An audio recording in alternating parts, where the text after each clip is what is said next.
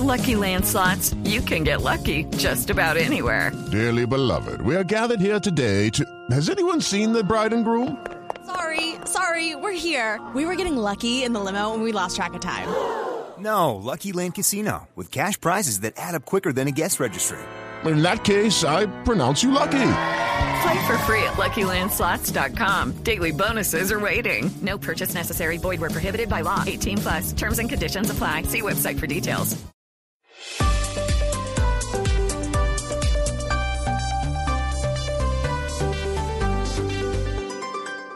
Seguimos conectados en Mañanas Blue. Desde este momento dirige Camila Zuluaga.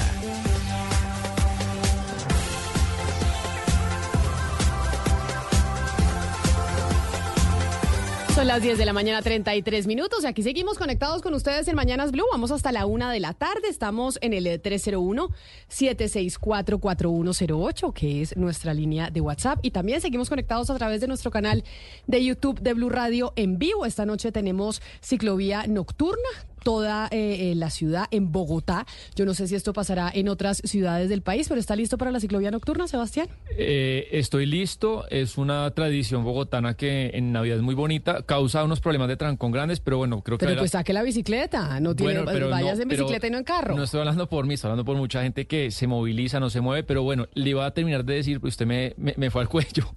Antes de terminar, que si bien vale la pena en diciembre, pues que la gente haga el esfuerzo, porque creo que por el otro lado sí tiene cosas bonitas esta fecha. Pero además es el momento, creo que además hay Bogotá despierto, usted puede comprar regalos, se va caminando, se va en la bicicleta, se va en los patines, utiliza la ciclovía y mira a ver si compra los últimos regalitos y también puede ver el alumbrado público de la ciudad o los alumbrados en los parques, ir caminando para ver los alumbrados en los parques. Sí, un empujoncito al comercio que fue, Camilo, usted recordará en la pandemia, la alcaldesa un poco lo dejó tirar eh, en un par de entrevistas, nunca lo concretó, que ella quería una Bogotá 24 horas, yo creo que para el futuro, a mí, por lo menos en lo personal, me encantaría. Barranquilla obviamente no tiene ciclovía porque ustedes allá se mueren del calor, pero ustedes lo que están es de fiesta. Eh, Oscar, ustedes no están de ciclovía ni de nada, sino de fiesta por el Junior.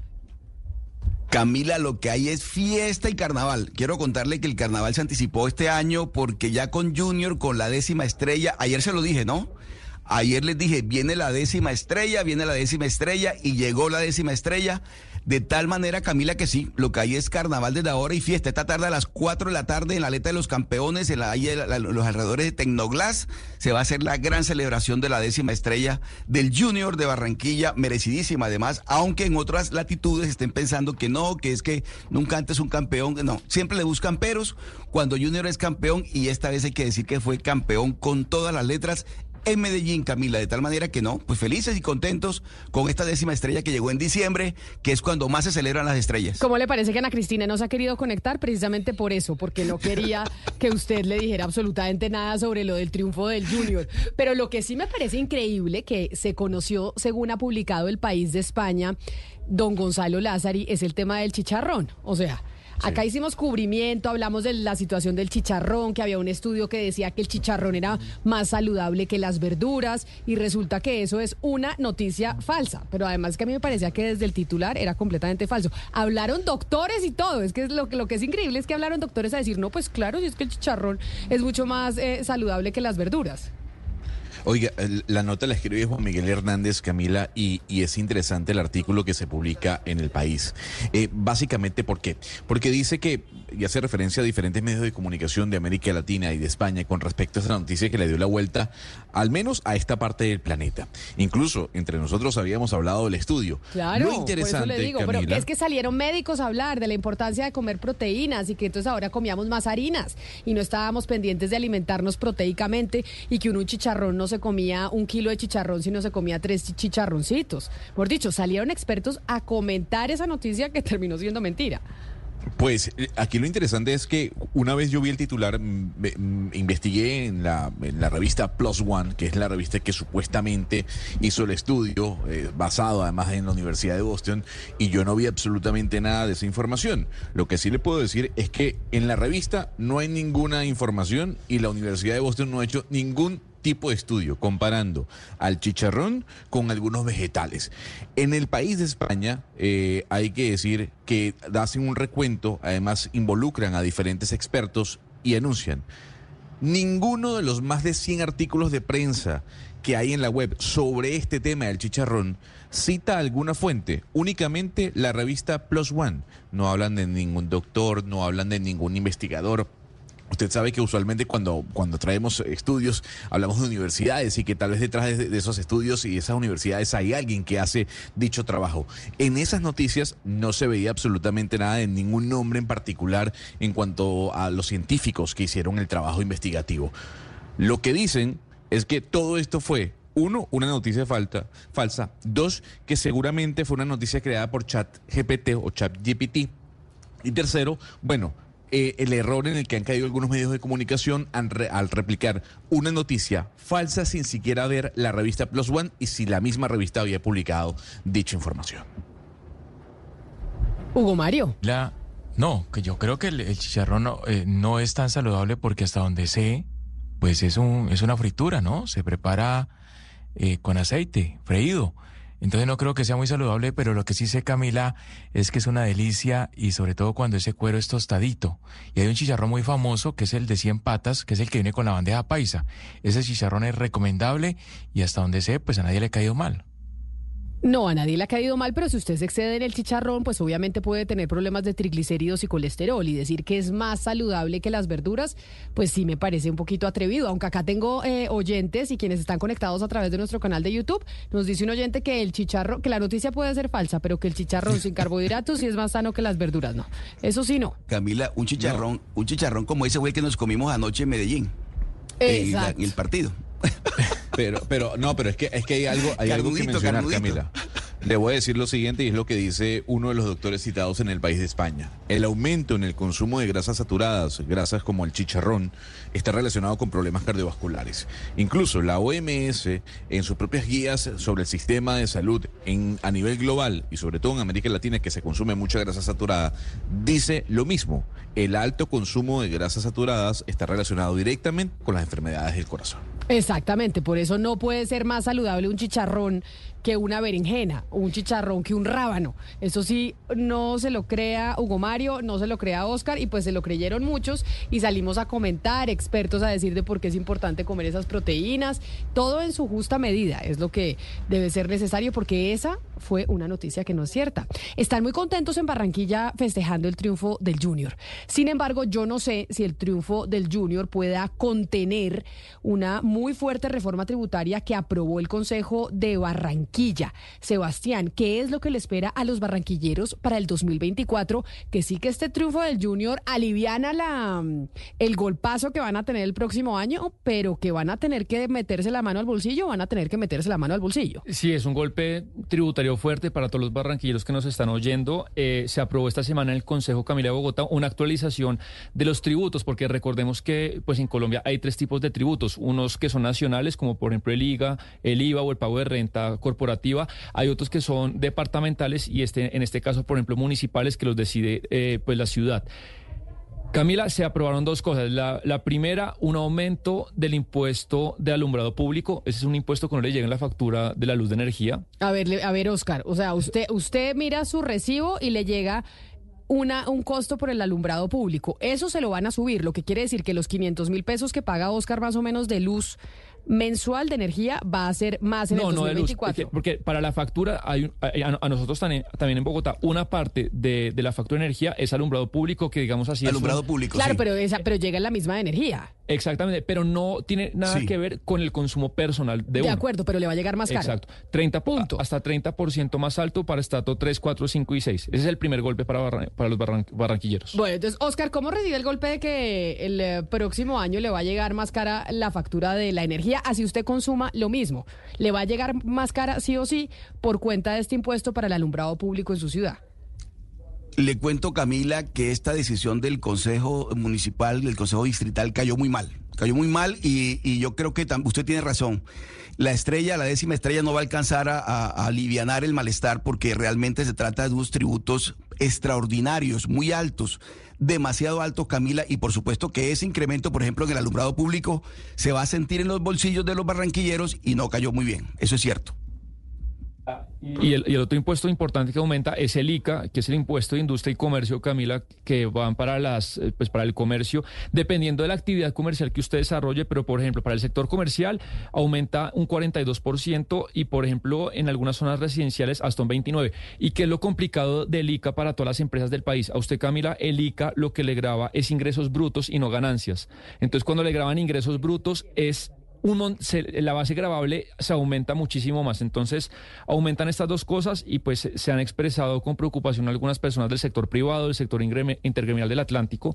Pero bueno, esto es lo que ha decidido pues eh, la alcaldía de Barranquilla, este impuesto, apoyado por el Consejo. Sebastián, eh, este impuesto golpea mucho la competitividad de la ciudad. La golpea fuerte porque se ven afectados lo que es el sector comercial, el industrial que son los que mueven la economía de la ciudad, de tal manera que cuando se incrementan, como, como ya se, se anunció que, se produjo el incremento, la competitividad de la ciudad que se ha visto afectada por, por cuestiones de que la economía no va bien, eh, con este tipo de, de, incrementos en, el impuesto de industria y comercio, por supuesto que la, el sector productivo de la ciudad se siente afectado y bastante, mucho. ¿Y, ¿Y por qué semejante reforma se aprobó en el Consejo de la Ciudad? ¿Por qué le van a cobrar o le subieron los impuestos para el próximo año a los barranquilleros, que ahorita no lo sienten y están muy contentos con la celebración del Junior, pero que se van a rebotar muy seguramente para el 2024? Fidel Castaño fue gerente de gestión de ingresos de la alcaldía de Barranquilla, pero además fue gerente de gestión de ingresos durante la administración de Alex Char, de Elsa Noguera, de Jaime Pumarejo. Mucho el cerebro de los impuestos en Barranquilla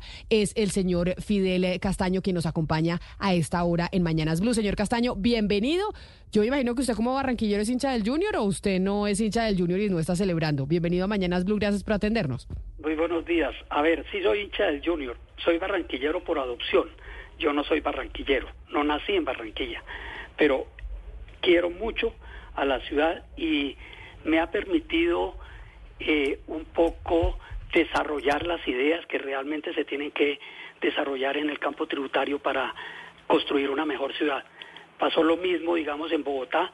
Yo fui director de impuestos de Bogotá con Antanas Maucos y con Enrique Peñalosa y fueron épocas en donde Bogotá tuvo unos desarrollos bastante importantes y todos lo sabemos.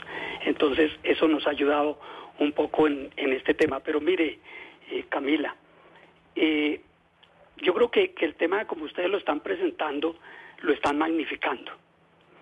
Eh, y, yo creo que, no podemos, en, el campo tarifario, cuando uno sube tarifas, no puedo comparar eh, peras con manzanas.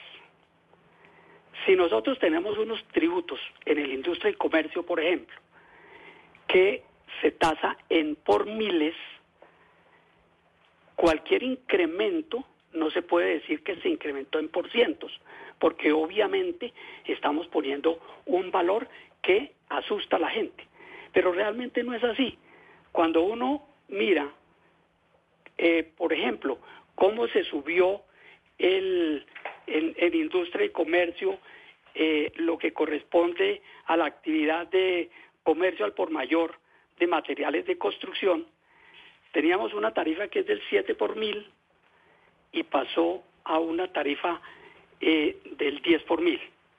Si uno lo mira eh, en términos porcentuales, diría que pasó al no, pero doctor Castaño, espéreme porque usted obviamente me está yendo a hablar de, lo técnico y me parece... Pero espéreme, espéreme, yo lo interrumpo porque me parece importante para que la audiencia entienda, porque usted me va con los tecnicismos y me parece muy bien para poder explicar, pero antes de eso, de irse con los tecnicismos, Cuéntenos por qué aprobaron eh, este aumento de estas tarifas para el próximo año. ¿Porque todos los años se hace? ¿O cuál fue la razón para aumentar el, el porcentaje? Y si no es el porcentaje, lo que significa de porque usted me está diciendo esto no es un porcentaje, cerrado a hablarlo en porcentaje, ¿por qué decidieron aumentarlos para el 2024? ¿Cuál es la razón para querer recaudar más dinero a través de estos tributos? A ver, esto es un, un tema que, que viene con desarrollos legales y cada uno habrá que mirarse en, sus, en su particularidad.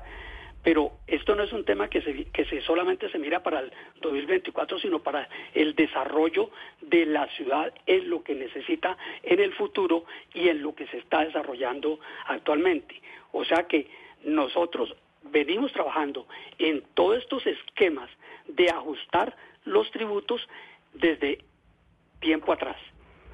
La ley, por Sí, ejemplo, pero- en, el, en el caso de alumbrado público, y voy a poner un ejemplo específico, la ley 19 1819 del año 2016 eh, reglamentó y estableció todo un derrotero del impuesto del alumbrado público y exige que se hagan una serie de estudios periódicos para hacer los ajustes de las tarifas o de la, del impuesto para efecto de garantizar el mantenimiento, la prestación del servicio, la reposición, o sea, todo lo que se necesita en esto. Y Pero, obviamente... pero doctor Castaño, Pero, Doctor pero Castaño, si me- permítame y le si pregunto- no me deja terminar, le pregunto sobre-. Porque, No, no, porque, mire, permí- permítame, yo le, le termino esta esa idea para porque es, es, lo, es lo general.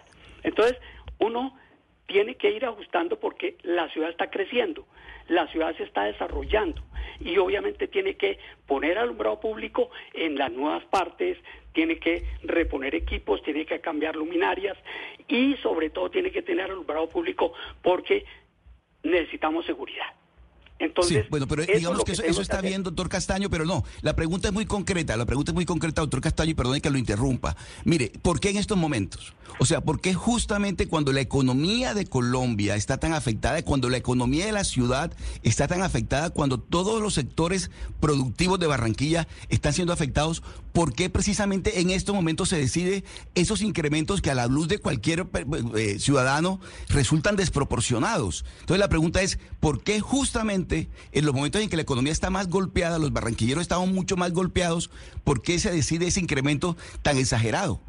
Los gobiernos, por ejemplo el gobierno nacional, el país, cuando empieza un, un gobierno, lo primero que hace es su plan de desarrollo y su ajuste tributario.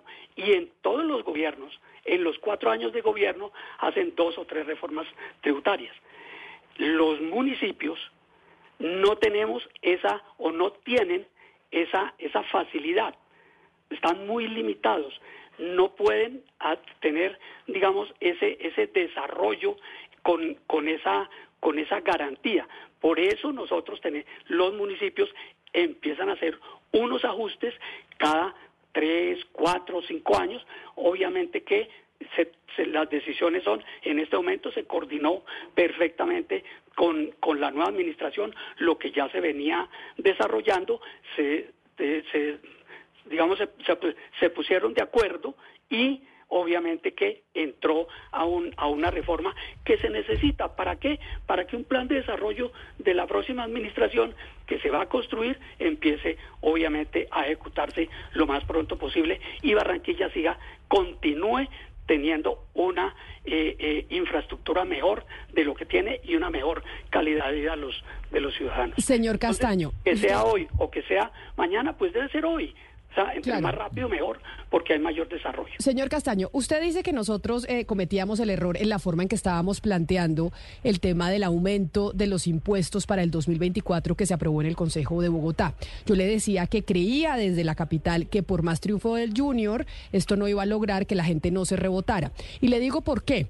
Porque eh, una fuente, me escribe un empresario, el cual me pide no revelar eh, su nombre, pero que conoce muy bien cómo funciona Barranquilla, doctor Castaño, me dice lo siguiente que le voy a leer a continuación. Las finanzas de la ciudad, Camila, están muy enredadas. El aumento de alumbrado público es inmenso y confiscatorio y va a una concesión. El aumento del ICA es altísimo. Hicieron todo a espaldas de todos y a las carreras. Si quiere, ¿por qué no hace el ejercicio de comparar cuánto se paga de alumbrado público en Bogotá versus lo que se paga de alumbrado público en Barranquilla? Y se dará cuenta de lo que aprobaron en el Consejo para el próximo año. Camila, mire, eh, digamos que, se- se ponen dos, dos términos, inmenso y confiscatorio. Y permítame explicarle que no es ni inmenso ni es confiscatorio. Y se lo voy a dar con datos precisos. En el sector residencial de Barranquilla, la tarifa para el estrato 3 estaba en 11 mil pesos mensuales. Pasó a 12 mil pesos mensuales, subió mil pesos mensuales. Eso no es nada representativo dentro de los ingresos de una familia de estrato 3. Nada representativo. Los estratos 1 y 2 se eliminó la tributación. Para el estrato 4, pasó de 27 mil a 31 mil pesos mensuales, subió 4 mil pesos y un promedio de ingresos de una familia de estrato 4 está entre 2 y 4 millones de pesos según el DANE. Eso tampoco es representativo. Miremos el estrato 6, pasó de 67 mil pesos que viene pagando este año a 76 mil pesos en el año 2024, o sea, 9 mil pesos más. Tampoco es representativo para una familia o para un grupo, sí, para una familia del estrato 6 que tiene en promedio, según el DANE, un ingreso de más de 10 millones de pesos. Entonces, no es ni inmenso ni es confiscatorio. Y si lo mira uno para el, los comerciantes, para los negocios, ¿sí? Entonces, es mucho mejor el planteamiento que tenemos hoy en día. Entonces, los pequeños negocios van a pagar van a pagar menos. Los medianos negocios van a pagar diferente, un poquito más, y los grandes negocios que consumen mucha energía pagan mucho más. Pero también los, los aumentos, y permítame, permítame solamente, digamos, le doy, le doy unas cifras, ¿sí? Una tienda que tenga menos eh, hasta que consuma hasta 2.000 kilovatios, solamente se le aumenta 6.000 pesos. Pero, doctor Castaño, es que, eh, eh, usted entiende los números, pero usted lo sabe mejor que, que todos nosotros. Pues un aumento de impuestos no es una isla, hace parte de un contexto en el que usted tiene que sumar pues que en la costa no, pero es que nadie está diciendo que no, se están aumentando, sí se están claro, se están aumentando, pero, es que mínimos. no, claro, no, pero eh, es un, usted, sabe muy bien que el ICA es un impuesto tremendo que graba ingresos brutos y eso aumenta mucho y tiene que sumar además pues el impuesto inflacionario que estamos pagando los colombianos, el impuesto eh, que pagan los barranquilleros y la gente de la, costa por la tarifa de energía, etcétera, etcétera. Digamos, eh, en el en términos económicos el aumento es muy grande. Pero lo que le quería preguntar puntualmente es, usted nos está diciendo que esto es a futuro, de inversión a futuro, pero pues eh, tengo acá un artículo de la, silla vacía, de la silla vacía que da cuenta de, pues, de cómo está la calidad de los ingresos de la ciudad y dice, no sé si es verdad, que se duplicó la deuda durante esta administración y que pues Alex Char va a recibir una alcaldía muy endeudada a la cual Fitch Ratings le, bajó la calificación. ¿Este aumento de, de, de, impuestos es para cubrir esa deuda? No, el, el aumento de ingresos es para todo. Mire, el casi el 90% de los ingresos de la ciudad, de los ingresos de la, de la ciudad, van a inversión pública. Entonces, no podemos comparar o no podemos decir que lo que de, que estamos gastando mal la plata. No, Barranquilla la está gastando muy bien porque la inversión y Barranquilla ha tenido un impresionante desarrollo en todo, en su infraestructura, en educación, en salud, en bilingüismo, en turismo, en todo lo que quiera. Entonces, y eso se da por eso. El problema no es la deuda. El problema es si se tiene para pagar o no pagar la deuda.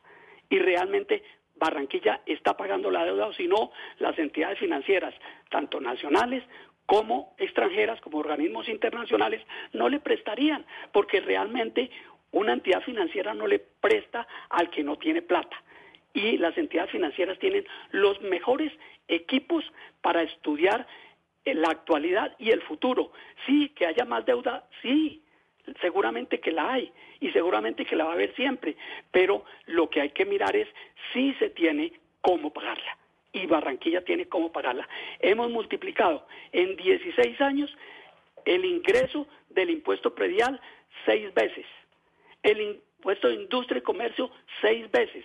Entonces, eso quiere decir que la ciudad hizo un gran esfuerzo magnífico esfuerzo, la ciudadanía hizo el esfuerzo y Barranquilla está en otro plan sin embargo, sin embargo, señor Castaño, sin embargo, señor Castaño, esto no lo estamos diciendo nosotros ni más faltaba. Lo están diciendo directamente los empresarios en Barranquilla. ¿Por qué?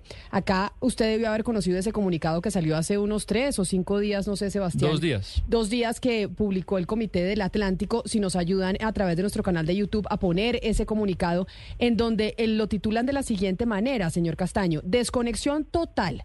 Consejo de Barranquilla y Alcaldía aumentan el cobro de alumbrado público en la ciudad, a puerta cerrada, sin permitir a la ciudadanía atender o hacer parte del debate público, el Consejo de Barranquilla y la alcaldía sacaron adelante un nuevo estatuto tributario que lesiona el bolsillo de la mayoría de los barranquilleros, incrementando el cobro del impuesto de alumbrado público, que encarece la factura de energía con aumentos de hasta el 42% en el sector comercial y hasta 29% en el sector residencial.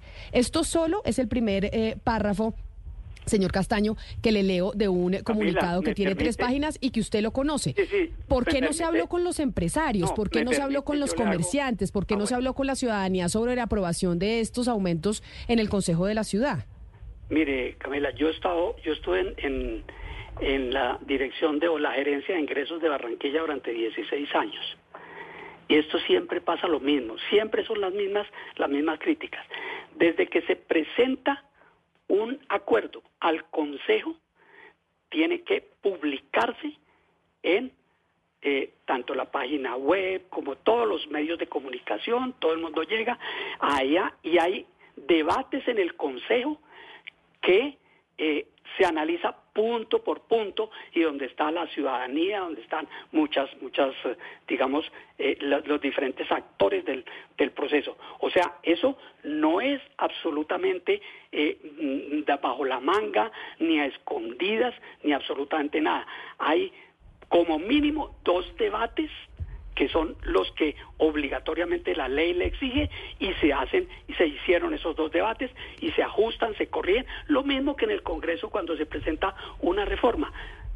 Se mira, esta es la reforma, cuando se, se ha analizado. Nosotros hemos nos hemos reunido o nos reunimos cuando yo estaba allá con muchos de los actores, con muchos de los gremios, eh, se les explica. Pero mire, doctor Castaño. Y ahora se, se consolida en un, en un proyecto que se presentó al Consejo y se dio los debates que correspondía dar. Pero lo que pasa es que la contraparte, digamos, los que van a pagar el impuesto, que a mí me parece importante que se paguen impuestos, pero quienes los van a pagar, que usted dice que hablaron y demás, pues envían comunicaciones diciendo que están muy molestos. Por ejemplo, hay otra comunicación que se envió el día 12 de diciembre, también de los gremios. Y le leo algunos de los que eh, la firman. ACOPI, lo firma AMCHAM, ANALDEX, FASECOLDA, FENALCO, la Cámara Colombiana de la eh, Infraestructura. Esto por decirle algunos, en donde titulan también alzas en impuesto de industria y comercio y alumbrado público en Barranquilla afectarán el crecimiento económico, la inflación y la competitividad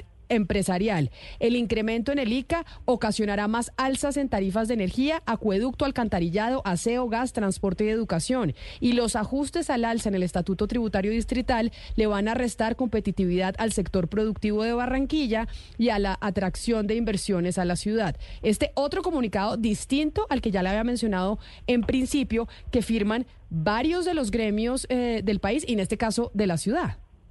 Mire, Camila, yo creo que eso, eso es una cuestión mm, que, que, todas las veces se, se, se presentan. O sea, eh, siempre hay inconformismo en alguien, siempre hay alguna, alguna oposición a ciertas cosas, pero le estoy mostrando las cifras, ¿sí? Para el, para el, el, el ciudadano, el impuesto de industria y comercio es menor, es pequeño, es los incrementos que, que ahora sí me permite eh, eh, aclarar el punto de los de la cuestión de, de, de, no comparar peras con manzanas y es porque si tenemos unas tarifas en por milajes nosotros no podemos decir que subió en porcentajes, sino subió en por miles. Entonces, esos son los, los temas que hay que, que tienen que mirar quienes están criticando a ver si es, si es cierto o no es cierto. Pues quienes están criticando son la propia, la propia ciudadanía, señor Castaño, y los propios empresarios. Por ejemplo, mire, le digo, acá un mensaje de un oyente de Barranquilla, Javier, nos escribe al 301-764-4108 y dice, Camila, es cierto que es un gusto pagar el impuesto predial en Barranquilla. Se ven los resultados, pero ya fueron 15 años de ajustes tributarios y sí se está llegando a unos niveles que comenzarán a restar competitividad. En la factura de energía pagamos no solo alumbrado público, también pagamos una tasa de seguridad y la inseguridad ha venido creciendo. Es decir, esto lo está diciendo la ciudadanía y asimismo los comerciantes, Sebastián, y los empresarios. un matiz, doctor Castaño, con el tema, con, el tema del ICA. Un, matiz con el tema del ICA. Doctor Castaño. el esquema tributario de Colombia, que hay que cambiarlo. Pero, pero, doctor Castaño, un, matiz con el tema del ICA, por ejemplo, y usted lo sabe bien, eh, José Antonio Campo le quitó el descuento del ICA a todas las empresas de Colombia para inversión en bienes de capital, para descuento cuando hay depreciación de, de, algunos eh, productos. Eso lo quitó Campo y eso usted sabe que aumenta el impuesto sobre las empresas, pero además entonces ahora para las empresas barranquilleras pues viene un nuevo aumento. Entonces todo eso hay que sumarlo, sea culpa de quien sea culpa, pues al final la persona no, le importa qué político me puso el aumento, sino al final es que yo tengo que pagar mucho más impuestos. Pero mire que también el impuesto de industria y comercio es un impuesto que se descuenta del impuesto de renta. O sea, es una manera, digamos que de lo que se le suba, la mitad se le descuenta en el impuesto de renta nacional. Y es una forma de traer dinero a la ciudad para hacer inversión. Entonces, me parece que eso es más positivo que cualquiera. ¿Sí? Eso, digamos Que, que, no podemos decir que, que se, le, se le subió, no, lo están descontando todos los contribuyentes del impuesto de industria y comercio, el impuesto que pagan anual en eh, industria y comercio se lo descuentan la mitad en el impuesto. Pero mire, mire, doctor Castaño. Entonces, entonces doctor Castaño, permítame, permítame, ¿Mm? Permítame, permítame hacer un reconocimiento público a la gestión que usted hizo durante tantos años en Barranquilla. Nos ha apretado durísimo el cinturón y los resultados se ven. Eso está claro, no hay, nada que discutir sobre eso. Pero me refiero, doctor Castaño, nuevamente al tema de por qué, por ejemplo, en este caso, el Comité Intergremial del Atlántico, que es el que, el, que está, el que acabamos de ver los comunicados, los comunicados que tienen que ver con la, la, crítica que se está haciendo a la situación o la decisión que se tomó por parte de, del Consejo de Administración. Doctor Castaño, ¿por qué no los escucharon a ellos? ¿Por qué dicen no nos escucharon y miren los resultados? Pero por otra parte, doctor Castaño, también le quiero hacer una, una, pregunta. ¿Es cierto que en ese, en, en, ese, en, esa, en ese proyecto de acuerdo del Consejo de, de, Barranquilla quedó exento de pago de alumbrado público la sede de la, de la Federación Colombiana de Fútbol, la sede de la Selección Colombia? ¿Eso hace parte de, la, de, la, de las eh, entidades del, del, del distrito que no van a pagar alumbrado público? Históricamente, mire, eh, no, tiene nada que ver el alumbrado público con la con la exoneración que se dio a la Federación Colombiana de Fútbol para eh, en el desarrollo de los partidos de eliminatoria de Colombia para el próximo mundial de tanto de la rama o, para los próximos eventos, eh, tanto de la rama profesional como de la rama eh, masculina y femenina.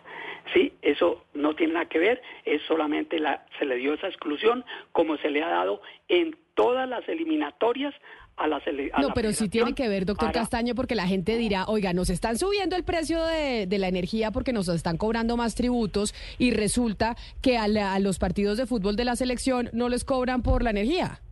No, no, es que la energía no se está exonerando, se está exonerando es solamente el impuesto de industria y comercio, que es diferente.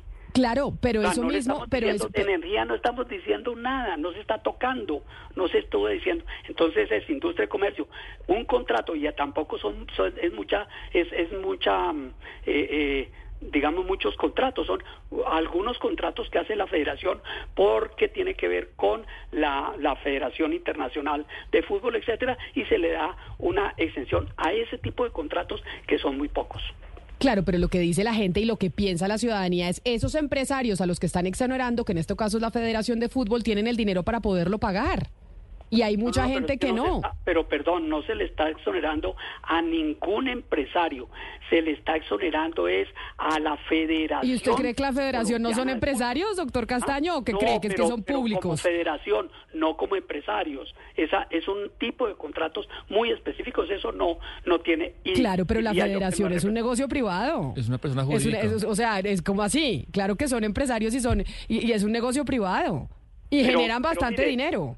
O sea, digamos que, que, si empezamos en minucias, pues habrá que entrar a, a la minucia, pero la concepción general eh, está, está dada, obviamente, obviamente que si los gremios, como siempre se ha hecho, cuando está el acuerdo, se hace después un tipo de reuniones y de discuten y en donde se le explica con mayor detalle estas, estos, estas eh, cifras que yo estoy dando para que vean que esto no es ni confiscatorio, ni es un eh, eh, inmenso, una inmensa tributación, no.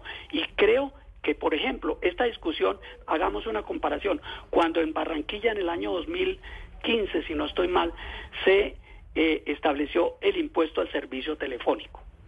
Entonces hubo una discusión inmensa. Hasta el ministro del momento eh, eh, solicitó a la alcaldesa Elsa en ese momento, Noguera, cuando que, que, que no firmara, que no sancionara el, el, el acuerdo, ¿sí? Que porque era mejor dicho, horrible para la ciudad y competitividad. No, todo el mundo son mil pesos, dos mil pesos, cinco mil pesos que, que pagan los barranquilleros por el servicio telefónico y si se ayuda a mantenimiento de parques, si se ayuda a cultura, si se ayuda a deporte, o sea, es el poquito que damos todos para hacer de Barranquilla una mejor ciudad.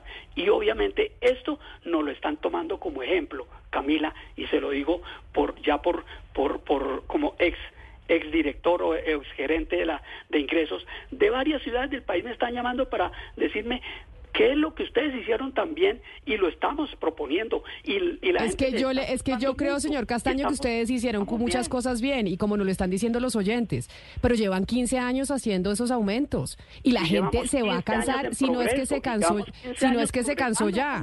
Incluso la gente que ha apoyado a las administraciones eh, de los char y de todo su combo es que el empresariado ha apoyado a toda la administración y, son y son los que se están quejando y están diciendo ya esto no más y no más además por la dificultad que va a ser el 2024 en términos económicos. Es que si quiere porque Sebastián para que no seamos nosotros, pero uno tiene que ser ambicioso. No, uno tiene que ser ambicioso, pero también tiene que ser comedido con la realidad de la ciudadanía, que es la que paga los impuestos. Ser ambiciosos ha permitido canalizar arroyos ha permitido eh, mejorar el sistema eh, eh, educativo, el sistema de salud, se ha podido hacer el malecón, se ha podido Pero, hacer... doctor Castaño, cuando, una administración está cuando, cuando, una administración duplica su deuda, usted, usted, lo sabe bien, hay dos opciones, o aumento impuestos o recorto el gasto. En esta ocasión ustedes han decidido aumentar impuestos y no recortar el gasto. Es válido, pero... Llevamos trabajando con las uñas... Claro, claro, pero, pero cuando uno, cuando la deuda, pero cuando, cuando yo tengo una deuda chiquita, cuando tengo impuestos bajos, pues puedo aumentar el gasto pero cuando, por el contrario, la deuda es gigante y ya los impuestos son altos, pues quizá lo que corresponde es lo otro. Pero bueno, ustedes han decidido de que sea gigante, de que depende de lo que de lo que se diga que es gigante, pero la deuda, como ya se lo dije, la deuda se duplicó en cuatro años. el problema es no tener con qué pagarla y Barranquilla tiene con Claro, pero entonces hay dos, uno, uno tiene dos opciones como político. Uno, o recorte el gasto o aumenta impuestos, pues se hizo lo segundo, es válido y pues la ciudadanía pues, eh, pues, pues lo verá. Y la, y la, ciudadanía además pues los ha apoyado porque yo, Yo reitero, yo reitero, yo reitero que, que, digamos esta reforma no es una reforma ni confiscatoria, ni es inmensa, y yo creo que es una reforma bien concebida porque se ha trabajado en muchos años, durante varios, varios meses y varios años sobre qué es lo que se debe hacer. La precisamente desde la ley, desde la ley 2082 del año 2021 posibilitó a que las ciudades capitales adoptaran un esquema tributario en industria, comercio y predial similar al de Bogotá porque estábamos muy limitados. Y posibilitó también que eh, las eh, eh, entidades financieras que teníamos un limitados en el pago del tributo al, al, al 5 por mil las ciudades capitales pudiéramos tener una tributación más alta al sector financiero. ¿Por qué? Porque son recursos frescos y son recursos que nos están llegando. De todas maneras, repito, el 50% de lo que se suba lo gana el mismo empresario, el mismo comerciante, el mismo industrial, cuando descuenta E de su impuesto de renta a nivel nacional. Sin embargo, acá le, le, leo otro mensaje de otro empresario que lo está escuchando, doctor Castaño, y que está en Barranquilla, y sobre el eh, crecimiento de la economía. Y me dice, Camila, la economía local no crece solo hay, es pura inversión pública lo que estamos viendo en Barranquilla. La informalidad sigue muy alta. La deuda en Barranquilla está hasta el techo. No es sostenible el sistema y por eso les tocó subir el impuesto o los impuestos a las carreras.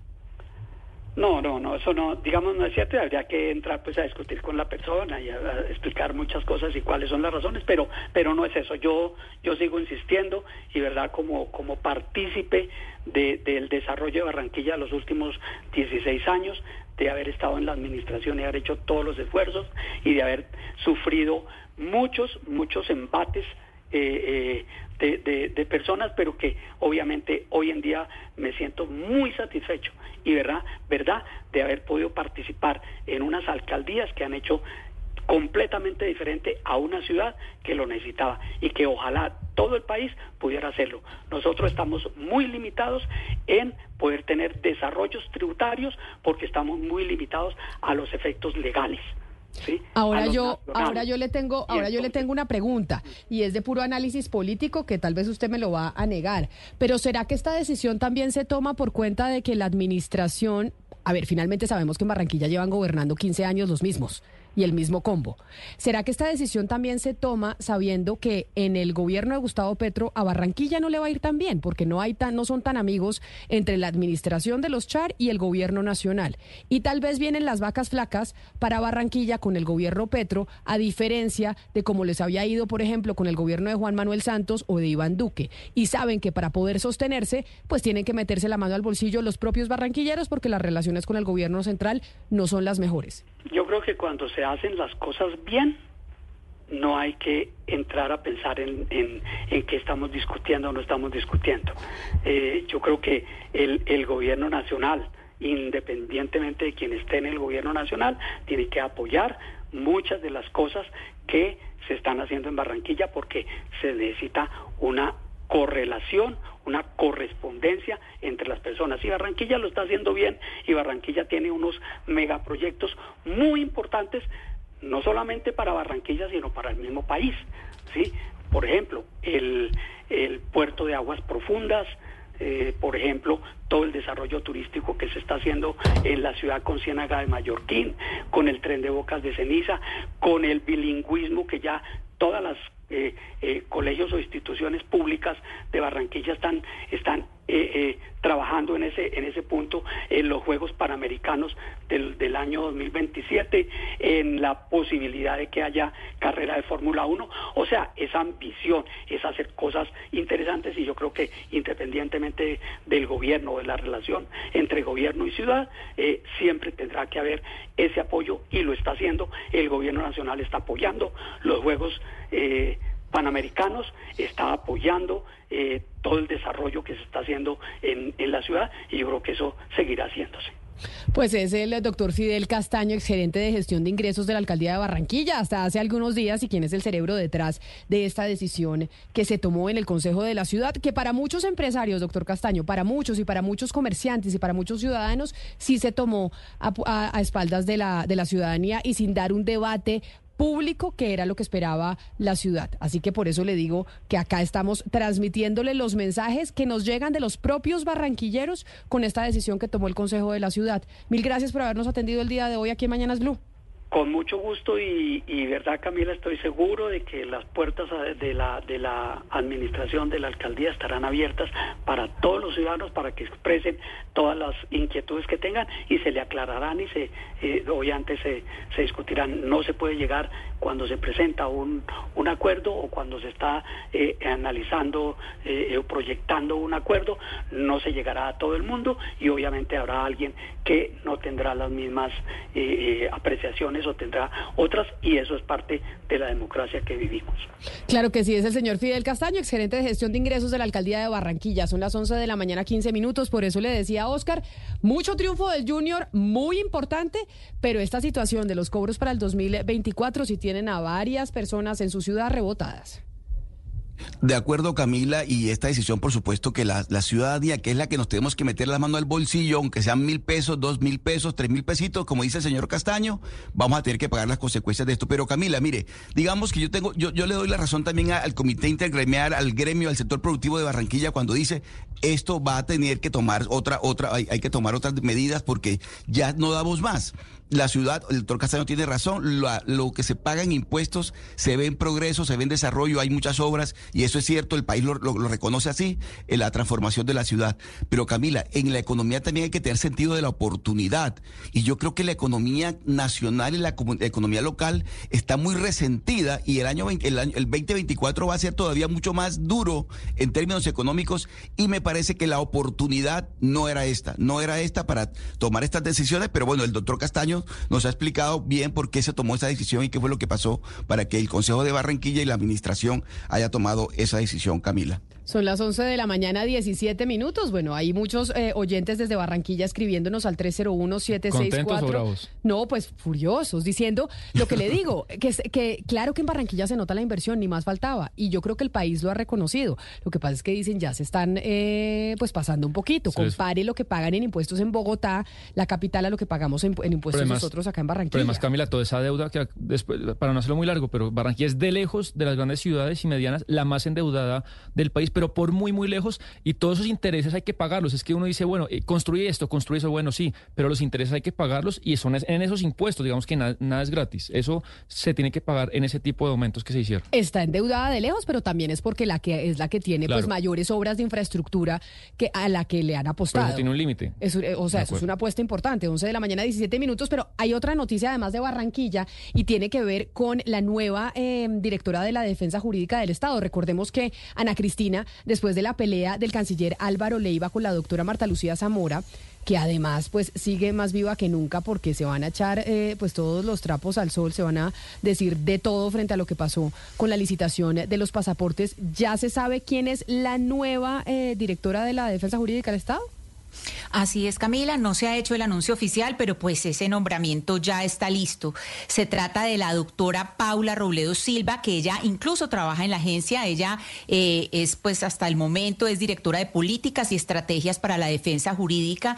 Le cuento quién es ella. Eh, la doctora Robledo es una abogada egresada de la Universidad Externado de Colombia, también es profesora, es especialista en Derecho Constitucional y Ciencia Política del Centro de Estudios Políticos y Constitucionales de Madrid. Ella también tiene maestría en Derecho Público de la Universidad Externado de Colombia y es eh, doctora en Derecho por la Universidad de Valladolid.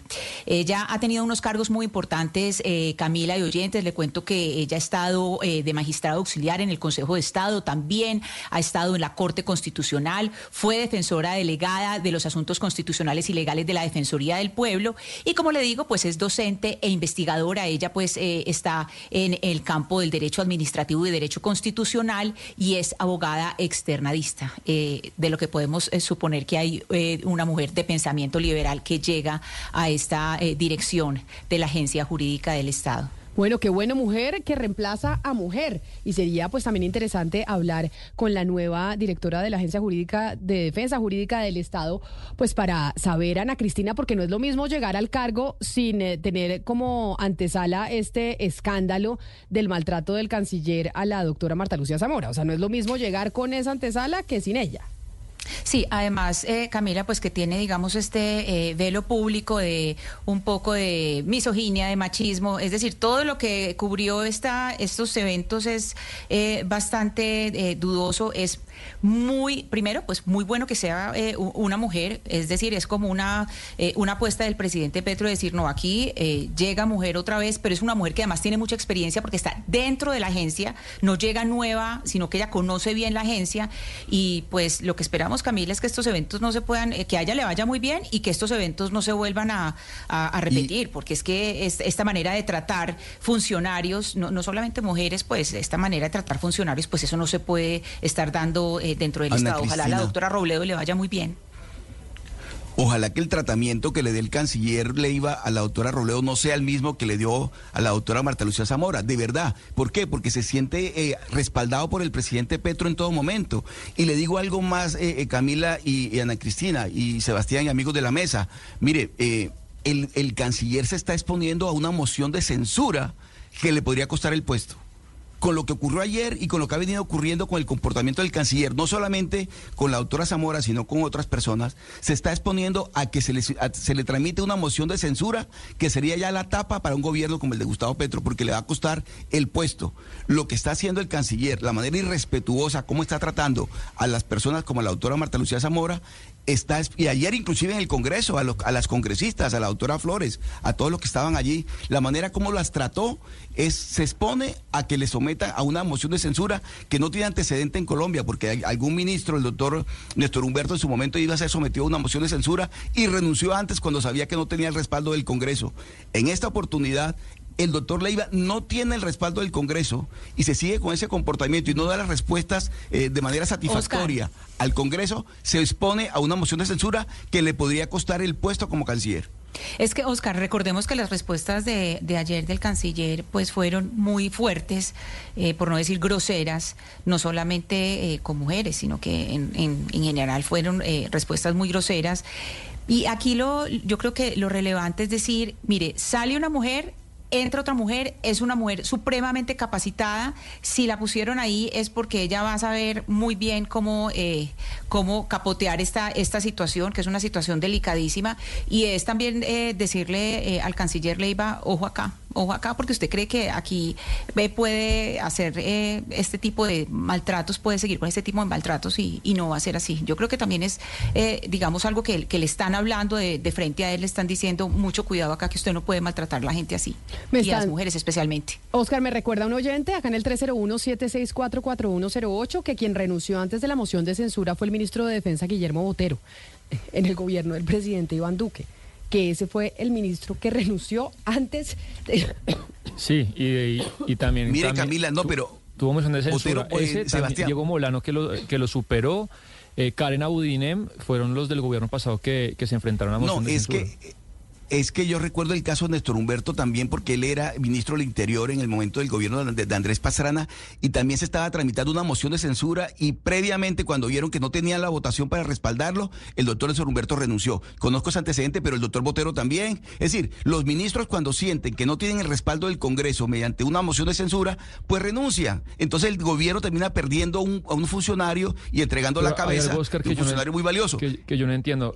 Digamos que Álvaro Leiva representa pues a la política exterior del gobierno, pero también representa los valores pues de la diplomacia, eh, del sosiego, de la tranquilidad, que es lo que tiene que representar su cartera. Y ustedes que lo conocen un poco más que yo, pues Oscar, no sé si él siempre ha sido así, así de altivo y de grosero Siempre. con la gente. Siempre ha y, sido así. y de grosero mm, no solo con la doctora Zamora, que lo niega. Pero Yo usted él- no se acuerda las entrevistas que yo tuvimos acá con el doctor Álvaro Leiva. Siempre ha sido así. Yo lo veo grosero con la prensa, con los congresistas, con sus subalternos y con el país en general, como desde una posición de no, yo soy intocable y si me critican yo soy altivo, soy grosero, me parece que esa no es la manera. Sí, pero esa ha sido la personalidad del doctor Álvaro Leiva históricamente. Siempre, bueno. Esa siempre ha sido su forma de ser. 11 de la mañana, 24 minutos. Vamos a hacer una pausa y ya regresamos con la segunda parte porque hoy vamos a seguir con nuestro especial sobre este icónico hospital de Bogotá, que es icónico es hospital en Bogotá, pero para el país entero, el San Juan de Dios.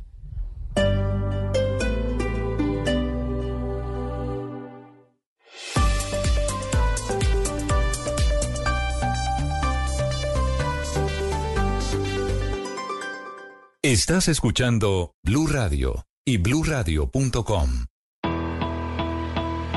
Volvemos a Mañanas Blue, 11 de la mañana, 27 minutos. Como se los anunciaba, vamos a seguir hablando del San Juan de Dios, un símbolo que se resiste a morir.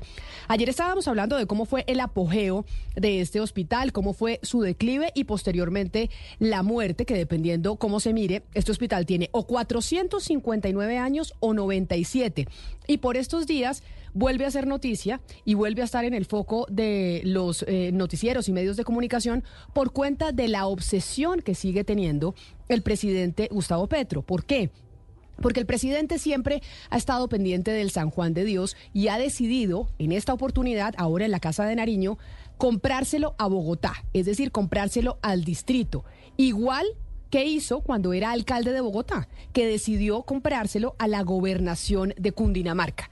Esto es un tema que ha perseguido al presidente o que el presidente ha perseguido a la San Juan de Dios. El propósito, lo que ha dicho el mandatario, es que quiere reabrir ese hospital como un hospital de cuarto nivel, es decir, un hospital de máxima categoría, como en su momento pues eh, lo era. La gran pregunta es si el presidente podrá hacerlo o no podrá hacerlo. Intentó hacerlo cuando era alcalde de Bogotá y no lo logró. Y entonces ahí es donde el día de hoy, Claudia, vamos a intentar responder esta pregunta. Si se logrará revivir o logrará ahora en la presidencia el presidente Gustavo Petro revivir el Hospital San Juan de Dios. Pero si quiere, si le parece, retomemos en donde, quedemos, en donde quedamos ayer, en donde dijimos que la empresa de energía de Bogotá Después de reunirse en ese entonces con la ministra de Salud, Sara Ordóñez, y el entonces secretario de Salud, José Fernando Cartona, decidieron cortarle el suministro de energía al hospital y ahí fue cuando el hospital pues realmente se murió y tomaron esa decisión porque el hospital no pagaba. Exacto, Camila. Ese día entonces se produce el cierre del Hospital San Juan de Dios. Eso fue a finales del año 2001 y realmente muchos pensaron que esto iba a ser algo temporal porque realmente no cabía en la cabeza de nadie que un hospital así pudiera quedarse cerrado para siempre.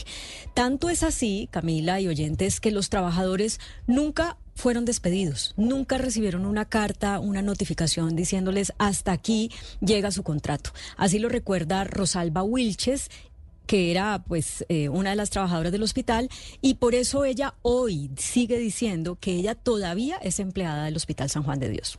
Pedimos una, una circular que dijera que si nos habían echado y dijeron, no señora, ustedes no los podemos echar porque no hay permiso del Ministerio de Trabajo para echarlos. Entonces, lógicamente que nosotros nos sentimos que estábamos favorecidos por el Ministerio de Trabajo. Por eso no podemos decir es trabajadores, decimos trabajadores todavía. Bueno, yo me acuerdo, Claudia, yo me acuerdo muy bien que en el Hospital San Juan de Dios varios de los trabajadores se quedaron a vivir ahí en ese hospital y yo no sé si haya gente que todavía vive en el Hospital San Juan de Dios. No, hoy en día ya no hay nadie, vamos a, ir explicando en qué momento salieron, pero sí, Camila, usted tiene razón. Y mire, por ejemplo, estas imágenes que vamos a empezar a mostrar en pantalla para quienes nos siguen en Facebook y en Instagram son de cuando los trabajadores adecuaron las habitaciones del hospital como habitaciones de ellos. ¿Y por qué se fueron a vivir ahí? Pues porque eh, como llevaban sin pagarles a muchos desde el año 98, pues no tenían plata. Y en el caso, por ejemplo, de la mujer que vamos a ver a continuación, que se llama Nubia Baez, ella era bacterióloga del hospital. Ella no se fue a vivir de inmediato al hospital después de que lo cerraron, pero sí llegó después. Y esto es lo que nos explica de por qué le sucedió a ella así. El día que tomé la decisión fue el día que perdí el apartamento que el banco me lo quitó. El día que no tenía dinero para absolutamente nada. Ese día me tocó pedir a mis compañeros que si me abrían un huequito aquí en nuestro San Juan de Dios. Y de hecho fue la única que le abrieron la puerta, porque siempre había propendido por el bien de la institución. No tuve que entrar a escondidas. Todos me ayudaron a bajar la cama de la niña a mi cama, aquí en nuestro San Juan de Dios. Camila, eh, mujeres como Nubia, como Rosalba, que la oíamos antes, y muchas otras, en medio de un drama personal terrible que vivían, eh, tuvieron el coraje para hacer un montón de cosas por el San Juan de Dios. Una de ellas fue que se movieron con congresistas para que el San Juan fuera declarado patrimonio eh, de la nación. Lo, eso pasó en el año 2002. Otra de las cosas que hicieron fue cuidar con un sentido de pertenencia, eh, pues realmente, ¿qué le digo yo? Eh, muy emocionante, muy conmovedor. Porque como el hospital se cerró así de un día para otro, muchas cosas quedaron ahí. Nadie fue, nadie hizo un trasteo, pues. Entonces ellas cuidaban los implementos médicos, todo, y había como una especie de pudor para que no se perdiera nada, que nadie se robara nada. Y por eso pudieron incluso hasta años después de cerrado el hospital, seguir prestando algunos servicios a la comunidad con cosas que ellas mismas eh, gestionaban, que si vacunas, que bueno, en fin. Eh, así lo recuerda, por ejemplo, el doctor José Fernando Galván, que ayer les contamos, él iba a hacer su residencia en ortopedia en el San Juan, pero no la pudo hacer precisamente por el cierre del hospital, y hoy él es decano de la Facultad de Medicina de la Universidad Nacional más o menos dos años después de la salida del último paciente, eh, veníamos con otros residentes, con profesores, eh, a atender una población grandísima de la zona y de otros sectores de Bogotá que venían a ser atendidos en el que ellos consideraban eh, su hospital, el San Juan de Dios.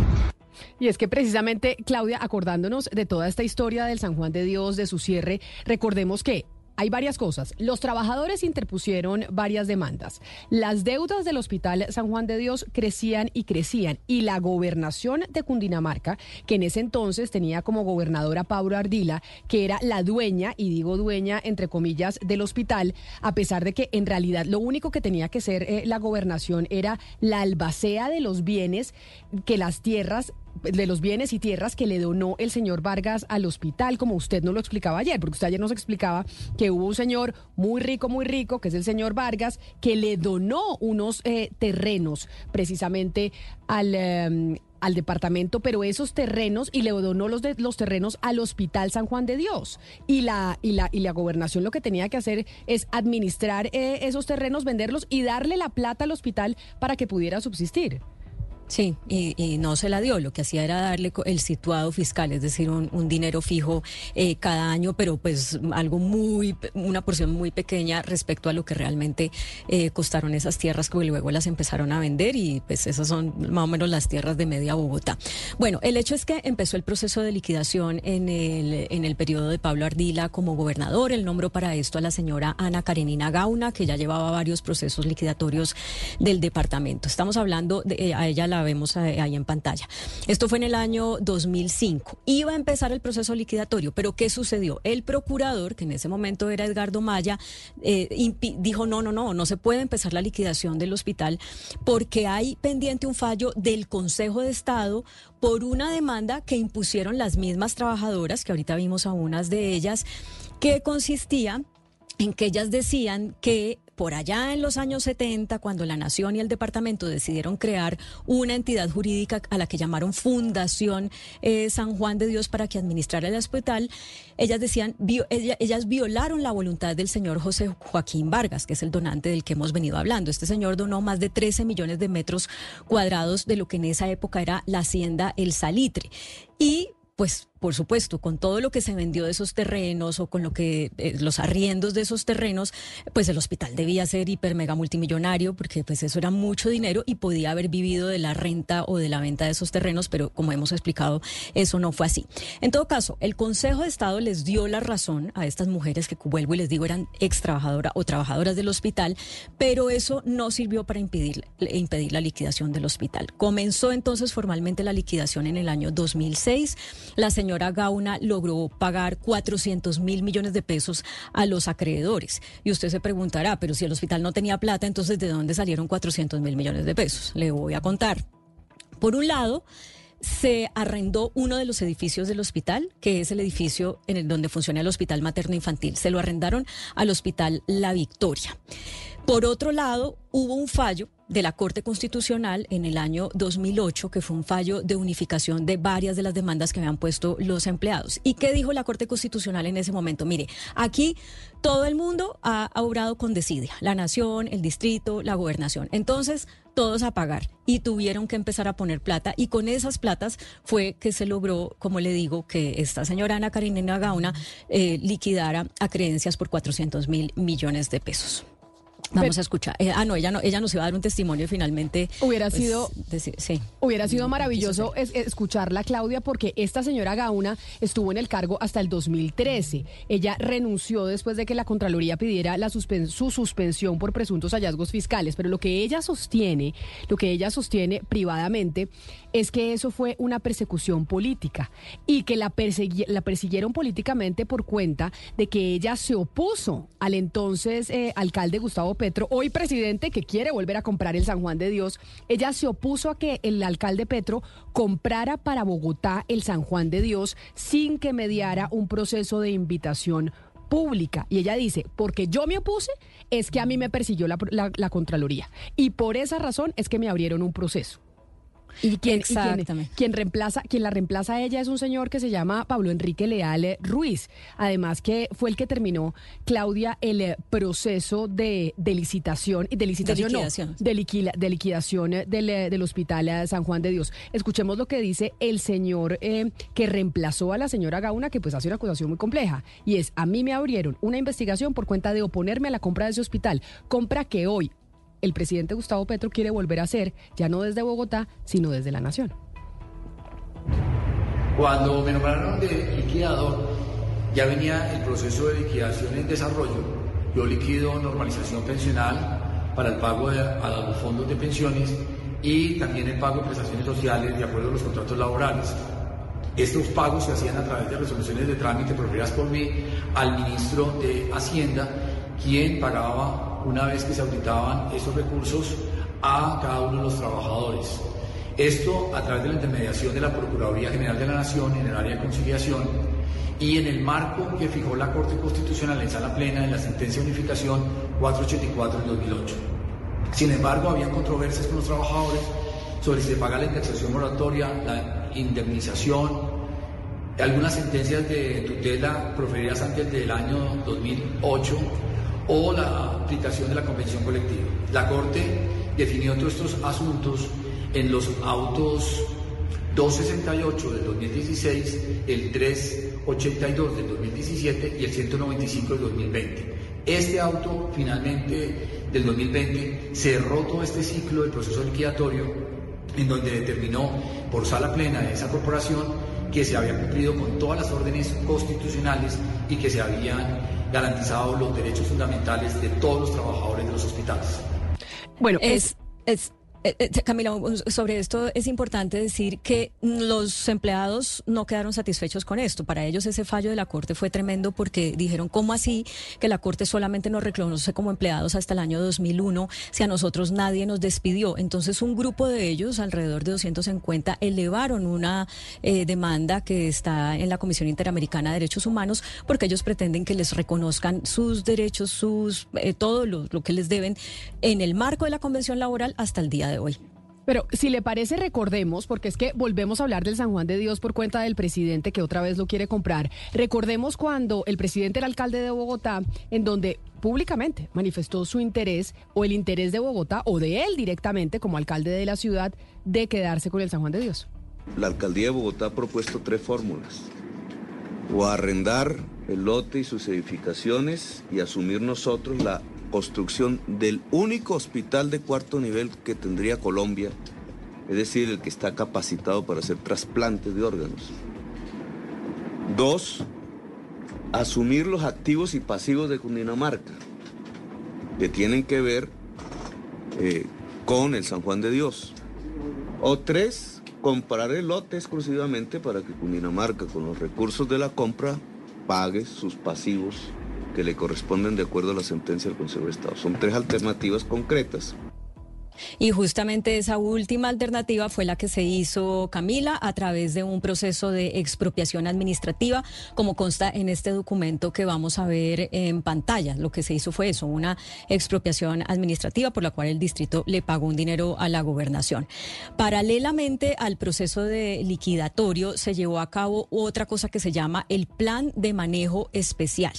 ¿Qué es esto? Esto es algo que por una ley de la República debe hacerse con todos los bienes patrimoniales de la Nación y, como ya les dije, desde 2002 el Hospital San Juan de Dios fue declarado Patrimonio de la Nación. Entonces, a la alcaldía de Gustavo Petro le correspondió contratar ese plan de manejo especial. Lo hizo con eh, la Universidad Nacional lo pagaron entre el distrito y el Ministerio de Cultura.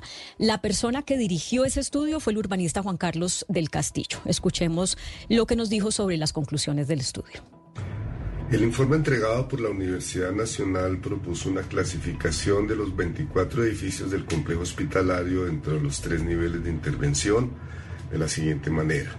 En el nivel 1, es decir, la intervención que debe garantizar la conservación integral del inmueble, 8 edificios. En el nivel 2 de intervención, que debe conservar el tipo arquitectónico del inmueble 10 edificios, y en el nivel 3, que exige únicamente la conservación contextual del inmueble con el complejo hospitalario, 6 edificios. La torre central se incluyó en el nivel 2 de intervención. Para estos inmuebles se permite lo siguiente, restauración, reparaciones locativas, primeros auxilios, rehabilitación o educación funcional, remodelación, reforzamiento estructural, reintegración, ampliación y consolidación. Por otra parte, a la torre docente, que es anexa al edificio central, se le asignó el nivel 3. El Ministerio de Cultura hizo posteriormente a esta clasificación una modificación incluyendo la torre central en el nivel 3. Esta decisión la toma la administración de Gustavo Petro, Claudia, cuando ya estaba terminando su alcaldía, es decir, ya iba a empalmar con eh, el exalcalde Enrique Peñalosa y este es otro de los temas, pues que genera un distanciamiento enorme entre ambos políticos, ¿no? Porque recordemos que no es solo el metro de Bogotá y tantas cosas, también el San Juan de Dios. Exacto, Camila. Entonces, mire, aquí hasta ahora hemos hablado de un pleito que es el pleito eh, por los de los empleados. Cuando el distrito le compra esto a la gobernación, no le compra ese pleito digamos, ya eh, eso ya no es problema del distrito eh, eh, a partir de esa compra, pero sí se crea un nuevo problema y es este que parte a partir de lo que estaba explicando la persona que, que escuchamos y es el cambio de conservación de la torre central. Ahí está el meollo del asunto, demolerla o no demolerla. Entonces, ¿qué sucede en el empalme? Llega el equipo de Peñalosa y dice, pues maravilloso que tengamos la oportunidad de hacer pues un hospital acá, pero para poder hacer un hospital del siglo XXI, ese nivel 12 en el que pusieron la torre central es muy restrictivo. Por favor, cámbienlo a nivel 3. Y ahí en el proceso de empalme, pues se hacen las gestiones y se cambia, y eso lo acepta eh, pues eh, quienes estaban en el empalme por parte del, presidente Gustavo Petro. Vamos a ver, les quiero mostrar, esto es un pantallazo del acta número 6 del Consejo Nacional de Patrimonio del 18 de diciembre del 2015. Ahí ese Consejo Nacional de Patrimonio, manejado por el Ministerio de Cultura, aprueba la solicitud del equipo entrante para cambiar el nivel de conservación de la torre central de manera que fuera más flexible lo que se podía hacer con ella. ¿Cuál era el argumento de ese equipo? Pues que y mire, aquí está, esta es la torre central, la que estamos viendo en pantalla. ¿Qué decía ese equipo? Reforzar esa torre central es demasiado costoso. Entonces, ¿qué le dice el Consejo de Patrimonio pues, al equipo entrante? Listo, le aprobamos cambiar el nivel de dos a tres para que exista, oigan bien, la posibilidad, posibilidad de demoler la torre. Pero luego cuando ya el alcalde Peñalosa toma posesión, le dicen, usted tiene que sustentar bien si la decisión es demoler, ¿por qué la decisión es demoler? Entonces contratan un estudio con la Universidad de los Andes y la Universidad de los Andes dice, hay tres opciones. Una es reforzar la torre con acero, la otra es reforzarla con, eh, em, bueno, cemento, en fin, y la otra es demolerla. Y habla de los costos de cada opción y demás. Y lo que decide hacer el gobierno Peñalosa es demolerla, le entregan los, los resultados al Consejo de Patrimonio y el Consejo de Patrimonio lo encuentra razonable, dice listo, porque pues una de las cosas es que no es sismo resistente, que iba a costar demasiado hacerlo sismo resistente, que no iba a durar sin 30 años, bueno, eh, que además la altura piso-techo para un hospital hoy eh, no daba, eh, o sea, hoy tiene que ser más alta y, la distancia, y pues ya no sé cómo se iba a hacer eso en, un edificio construido en los años 50, en fin, entonces el hecho es que deciden hacer, pues deciden hacer la, la aprobación. Pero fíjese que me llamó mucho la atención que cuando hablé con quien en el momento del empalme era la directora del Instituto Distrital de, Patrimonio, María Eugenia Martínez, para ellos no fue claro que la intención era demoler esa torre central.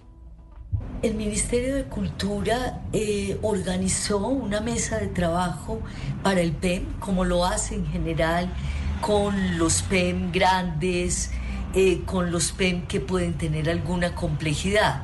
En esta mesa de trabajo participaba el distrito. A la mesa se le dijo que eh, la nueva administración electa en Bogotá estaba pidiendo el cambio de nivel eh, del edificio central para flexibilizar la intervención. Jamás se le aclaró a la mesa que era para demoler el edificio central.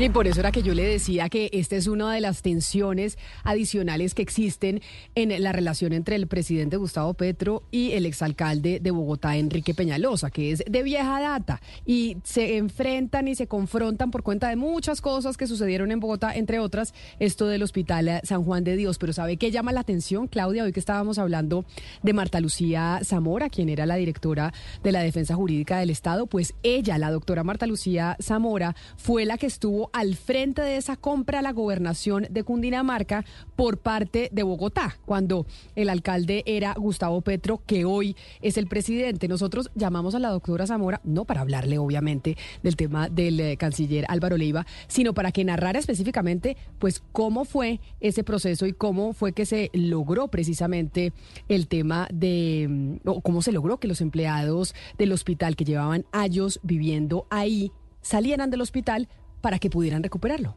Fue un proceso dialógico, fue un proceso respetuoso por orden del alcalde.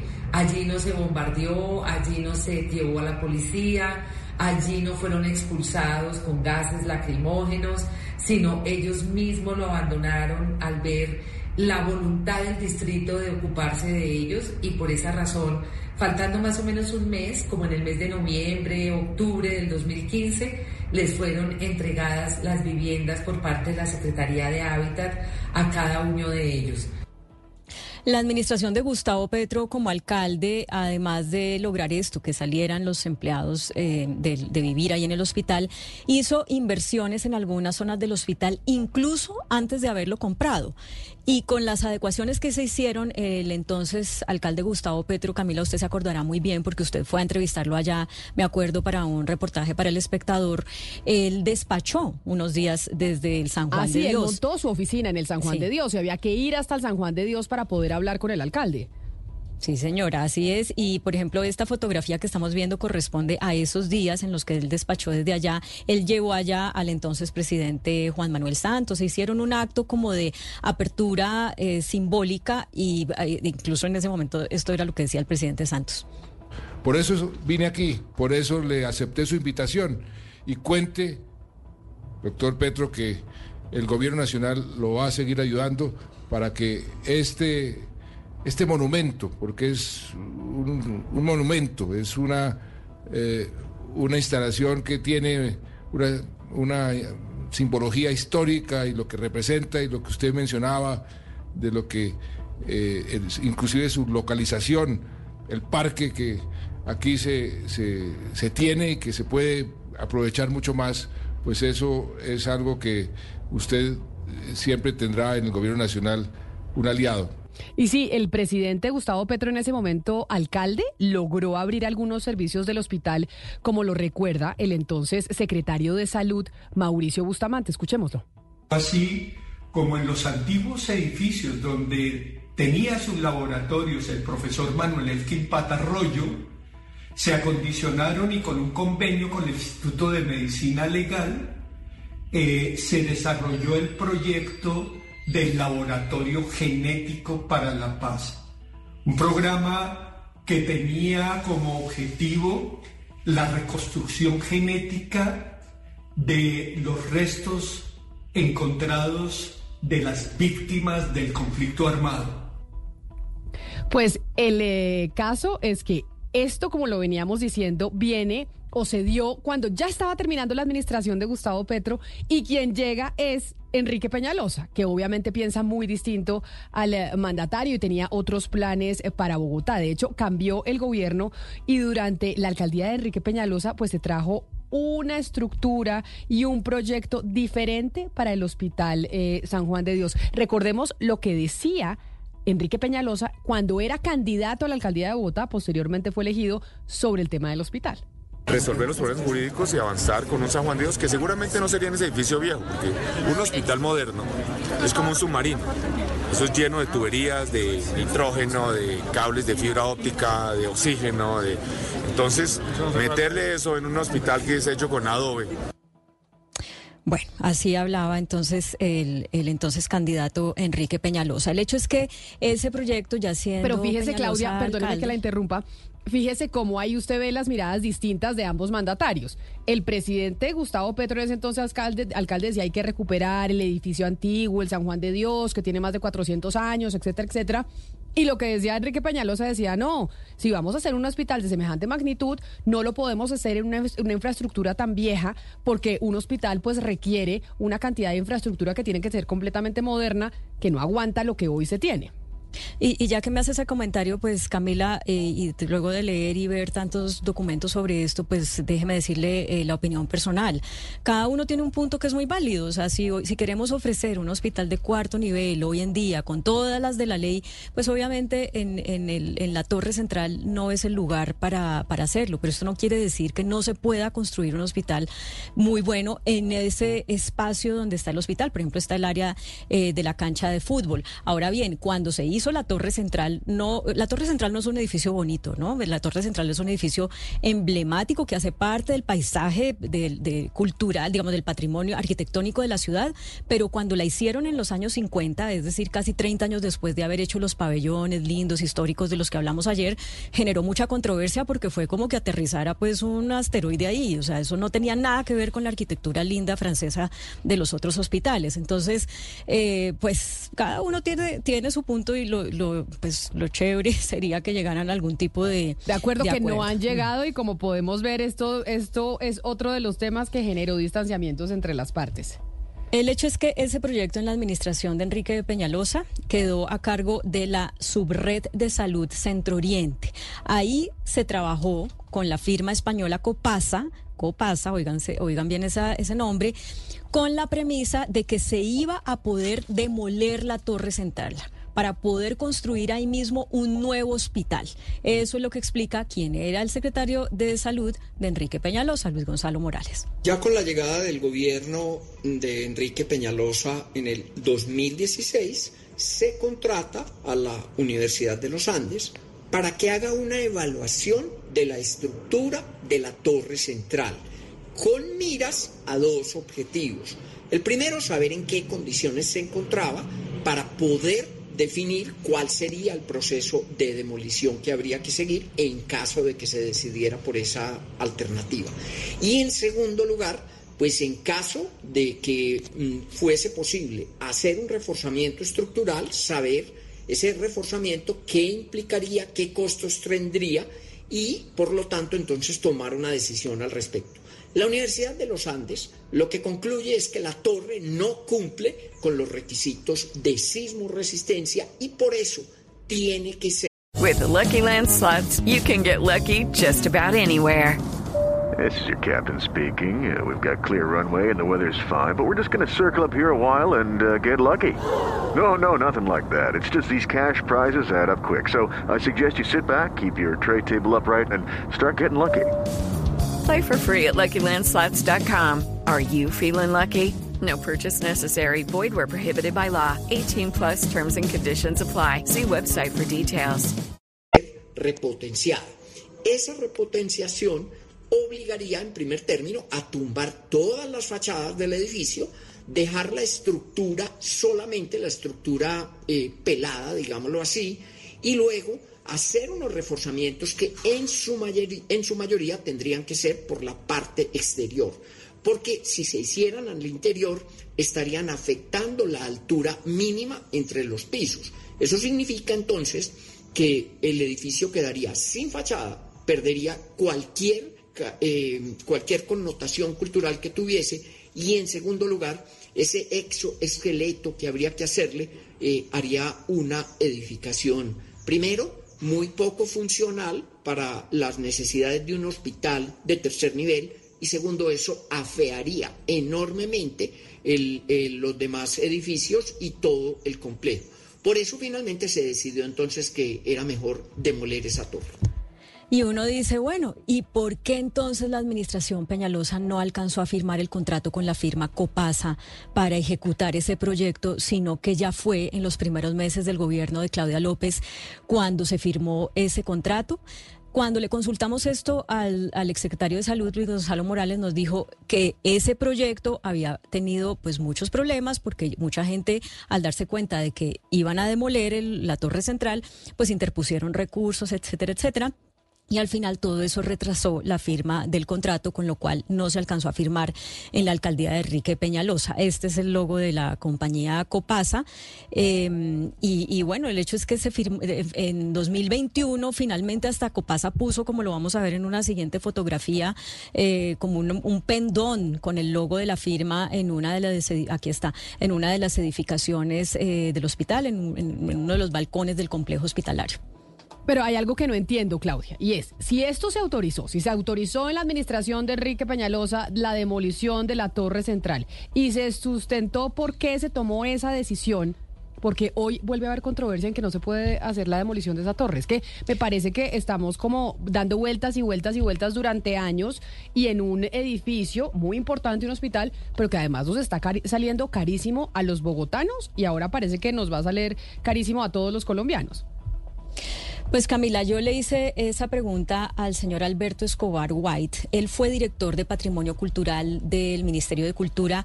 En el momento en que el Consejo de Patrimonio aprueba el cambio de nivel de conservación de la torre, es decir, a finales del gobierno de Peñalosa en la alcaldía.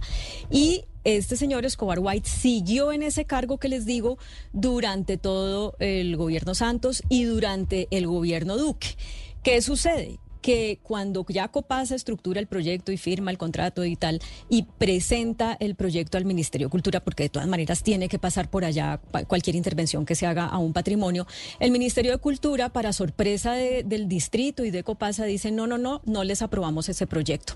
Y entonces eh, yo le pregunto a, Alberto Escobar White, que era el, director de patrimonio, que primero dicen sí se puede demoler y luego no les aprueban el proyecto que incluye la demolición.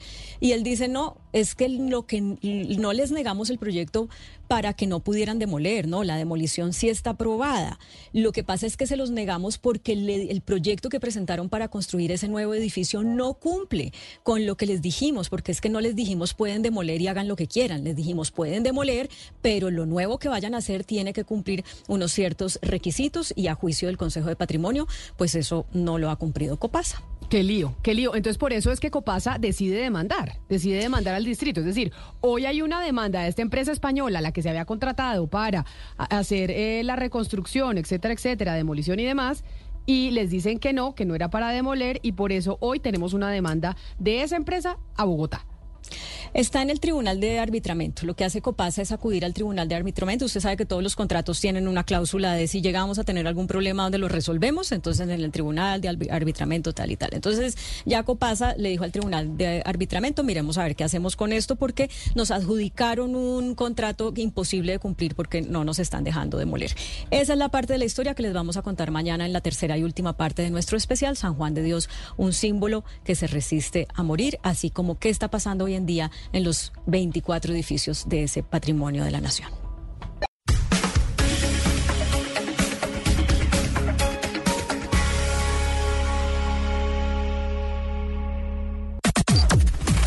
Las noticias del mediodía en Mañanas Blue.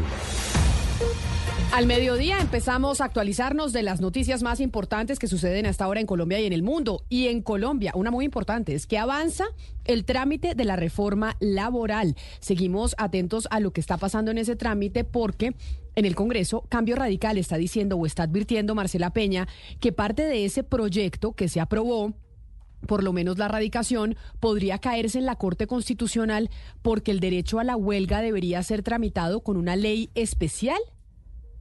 Así es, Camilo. Buenas tardes para usted y para nuestros oyentes. Pues mire, a pesar de eso que dijo Cambio Radical, aquí por 14 votos contra 7 se acaba de aprobar la ponencia positiva. Es decir, inicia ya formalmente la votación artículo por artículo. Están en este momento haciendo el conteo de cuáles artículos no tienen ninguna propuesta para avanzar de una vez con los primeros paquetes.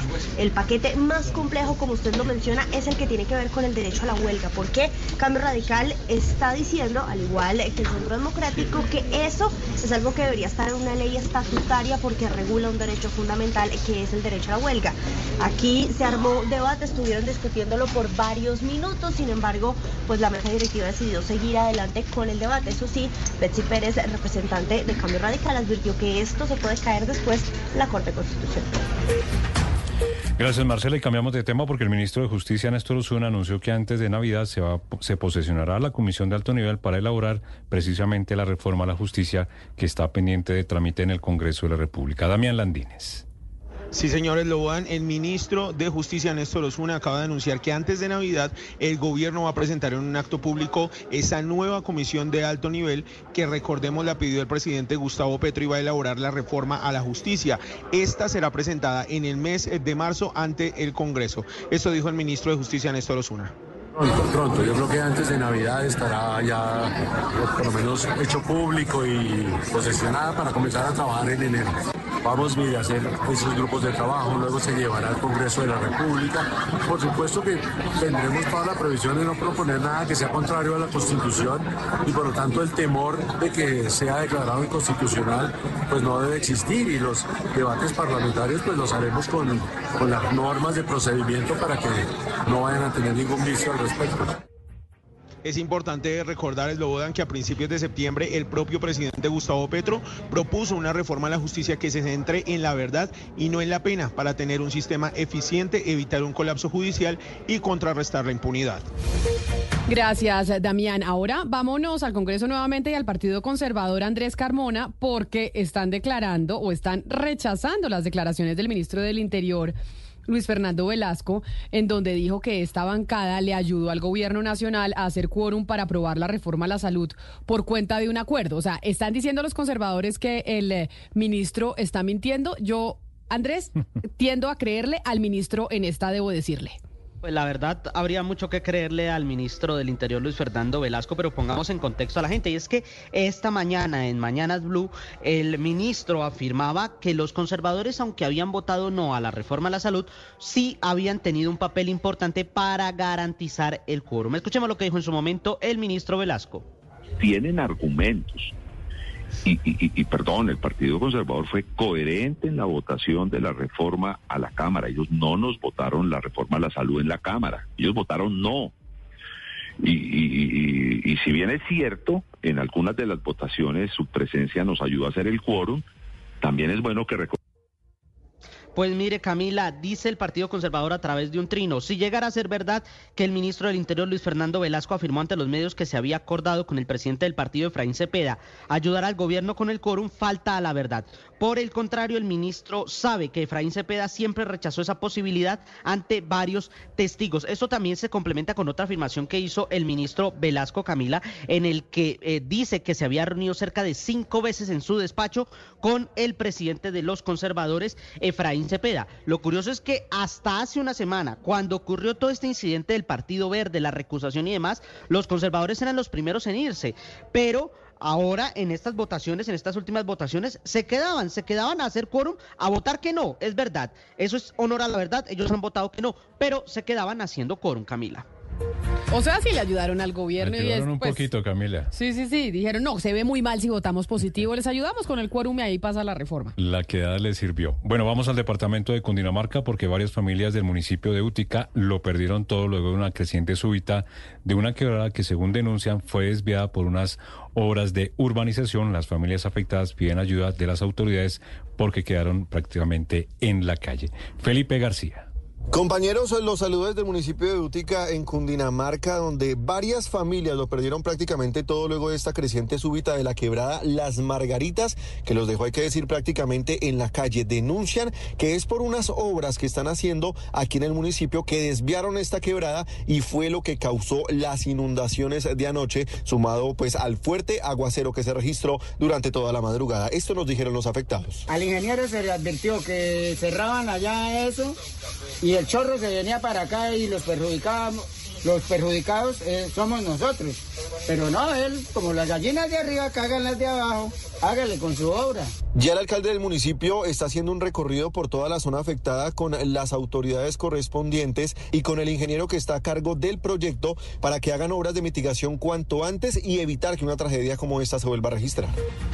Gracias, Felipe. Gran dicho, ¿no? El, del- dicho. el del invitado. Y muy grave la denuncia por unas obras de urbanización que denuncian fue desviada pues la quebrada. Eso generaría pues la emergencia allí en Cundinamarca. Por supuesto, 12 del día, 7 minutos y hay más de- detalles. Se conocen más detalles del encuentro en el Vaticano entre la vicepresidenta Francia Márquez y el Papa Francisco, en donde el tema central fue la paz. La vicepresidenta le regaló un piano de selva, que es como se le conoce, a la marimba de Chonta, Santiago Rincón.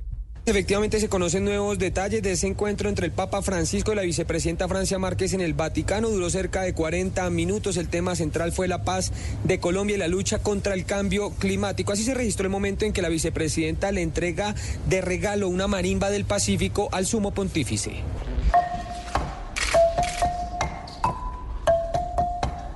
Esto le llaman el piano de la selva. El piano de la selva. Qué bonito. Es de la música de- del Pacífico, se toca currula con este instrumento y hace violencia usar la música tradicional para resistir y sobrevivir.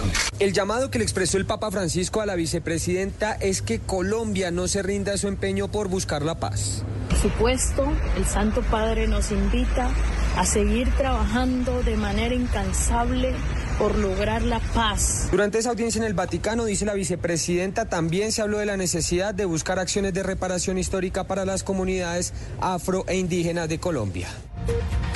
Y nos vamos para la Procuraduría porque una alerta de esa entidad del Ministerio Público llevó a IMCALI a cancelar un contrato por 113 mil millones de pesos que se iba a adjudicar antes del 31 de diciembre. La historia, Juanita Tobar. Esta decisión se dio luego de una visita realizada por la Procuraduría a Cali, donde en una reunión sostenida con sus directivos se les hizo saber de la preocupación sobre el cronograma del proceso de selección, porque de llevarse a cabo como estaba estipulado, esa adjudicación se daría con la ausencia de una debida planeación y publicidad de los documentos previos a este proceso. Y es que algo sospechoso para la Procuraduría de que se celebrara un contrato por 113 mil millones de pesos justo tres días antes del cierre de la vigencia y donde ya se habían identificado falencias en temas de planeación, estructuración y requisitos técnicos, fue lo que despertó esta alerta que llevó a la cancelación del contrato. Todo esto por instrucción del Ministerio Público. En Cali ahora pues debe crear de inmediato un plan de contingencia para garantizar la continuidad del servicio y además instó a la gerencia actual para abordar esta necesidad en el proceso de empalme que se está llevando a cabo actualmente en la ciudad. Juanita, gracias. Y dos bandas criminales de Barranquilla anuncian un cese al fuego para seguir participando en el proceso de la paz total del gobierno nacional desde hoy hasta el próximo 31 de enero del 2024 como gesto unilateral. Vanessa Saldarriaga. A través de un video que fue difundido por redes sociales, tres hombres que se identifican como miembros de la banda delincuencial Los Costeños aseguran que este grupo empezará un cese al fuego desde el 13 de diciembre en Barranquilla y su área metropolitana hasta el próximo 31 de enero como gesto de sometimiento ante la paz total que lidera el gobierno de Gustavo Petro. De acuerdo con la información que entrega el supuesto vocero, estos habrían invitado en días pasados a los líderes de los rastrojos costeños, de los Pepes, los CM y al Gordo 40 a participar en este cese de acciones violentas. Sin embargo, solo habrían recibido respuesta positiva del negro Over, líder de los rastrojos costeños, quien actualmente se encuentra preso. De hoy y hasta el 31 de enero los costeños y los rastrojos costeños están en paz, sin ningún tipo de acción militar, ni tampoco extorsiones. Frente a este anuncio, aún no hay una respuesta por parte de Oti Patiño, alto comisionado para la paz, teniendo en cuenta que estos grupos venían en conversaciones con el excomisionado Danilo Rueda. Y de Barranquilla nos vamos para el Valle del Cauca. La policía se tomó en las últimas horas las cárceles de Palmira y Tuluá. Allí identificaron bandas dedicadas a extorsionar, a empresarios y también a comerciantes de la región. Como raro, encontraron más de 100 celulares allí en estas cárceles. Lina Vera en Cali. Desde cárceles en el Valle del Cauca, como en Palmira o en Tuluá, se originan órdenes de líderes de bandas para seguir extorsionando a sus víctimas en el departamento. Es por ello que en un operativo relámpago el Gaula de la Policía Valle intervino los pabellones 1 y 5 en cárceles y penitenciarias de alta y media seguridad de estos dos municipios. Tras el operativo se incautaron 108 teléfonos celulares, 3 modem, 690 gramos de cocaína, 73 cargadores para celular y 110 SIM car. El coronel Olisquenio Flores Flores, comandante del Departamento de Policía Valle. Allí, en los patios donde se tiene información que actúan de manera ilegal, bandas que aunque estando detenidas siguen en su accionar criminal, recibieron la intervención de la policía donde se logran la incautación de elementos tecnológicos. Los elementos incautados fueron dejados a disposición de los centros carcelarios intervenidos. Las autoridades confirmaron que estos operativos se intensificarán en las próximas semanas para evitar que estos actores criminales sigan extorsionando a empresarios y comerciantes de la región. Lina, gracias. Ahora vámonos al departamento del Meta porque la policía de ese departamento capturó a cuatro personas en el momento en que estaban recibiendo el pago de una extorsión. Ellos le exigían a sus víctimas entre 80 y 50 millones de pesos. Carlos Andrés Pérez. Los hechos ocurrieron en los municipios de Guamal y Vistahermosa, hasta donde llegó el gaula de la policía y capturó a cuatro personas que haciéndose pasar por integrantes de grupos armados ilegales estaban extorsionando a un comerciante y un ganadero reconocido en la región.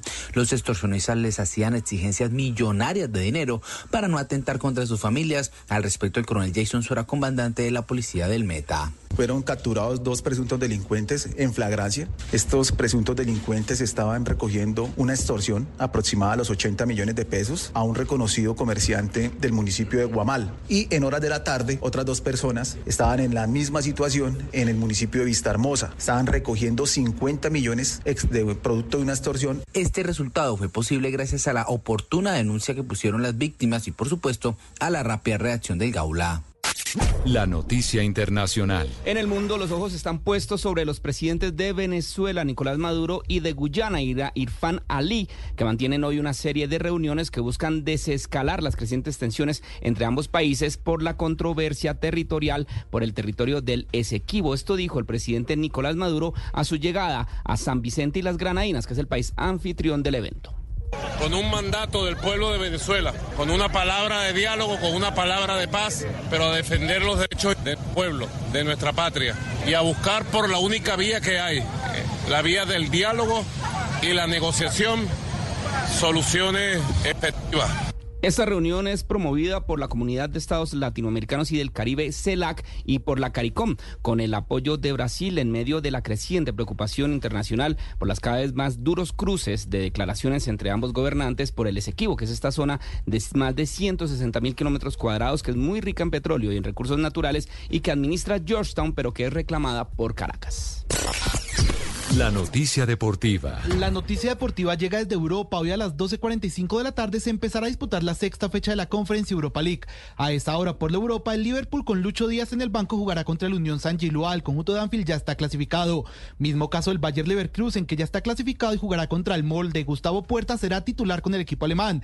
A esta hora, pero por Conference League, John Hader Durán será titular con el Aston Villa. El, el equipo villano necesita solo un punto para asegurar su clasificación. En ese mismo torneo y a esa misma hora, Jerry estará en en el banco con la Fiorentina visitando al Ferenbaros. Un empate le bastará al equipo italiano para clasificar. Las principales tendencias en redes sociales. Con más de 50 mil publicaciones, Vladimir Putin es tendencia en redes sociales tras comentar los planes de su homólogo argentino Javier Milei de sustituir el peso argentino por el dólar. Putin afirmó que la decisión es perjudicial para el país latinoamericano y que se trata de una pérdida significativa de soberanía. Recordemos que en su campaña el mandatario argentino prometió dolarizar la economía y cerrar el Banco Central de ese país para em, sus propias palabras, terminar con el cáncer de la inflación en Argentina, que actualmente supera el 140%.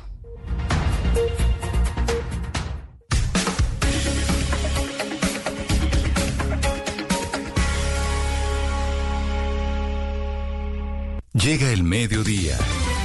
Y en Mañanas Blue continúa el análisis y el debate. Dirige Camila Zuluaga.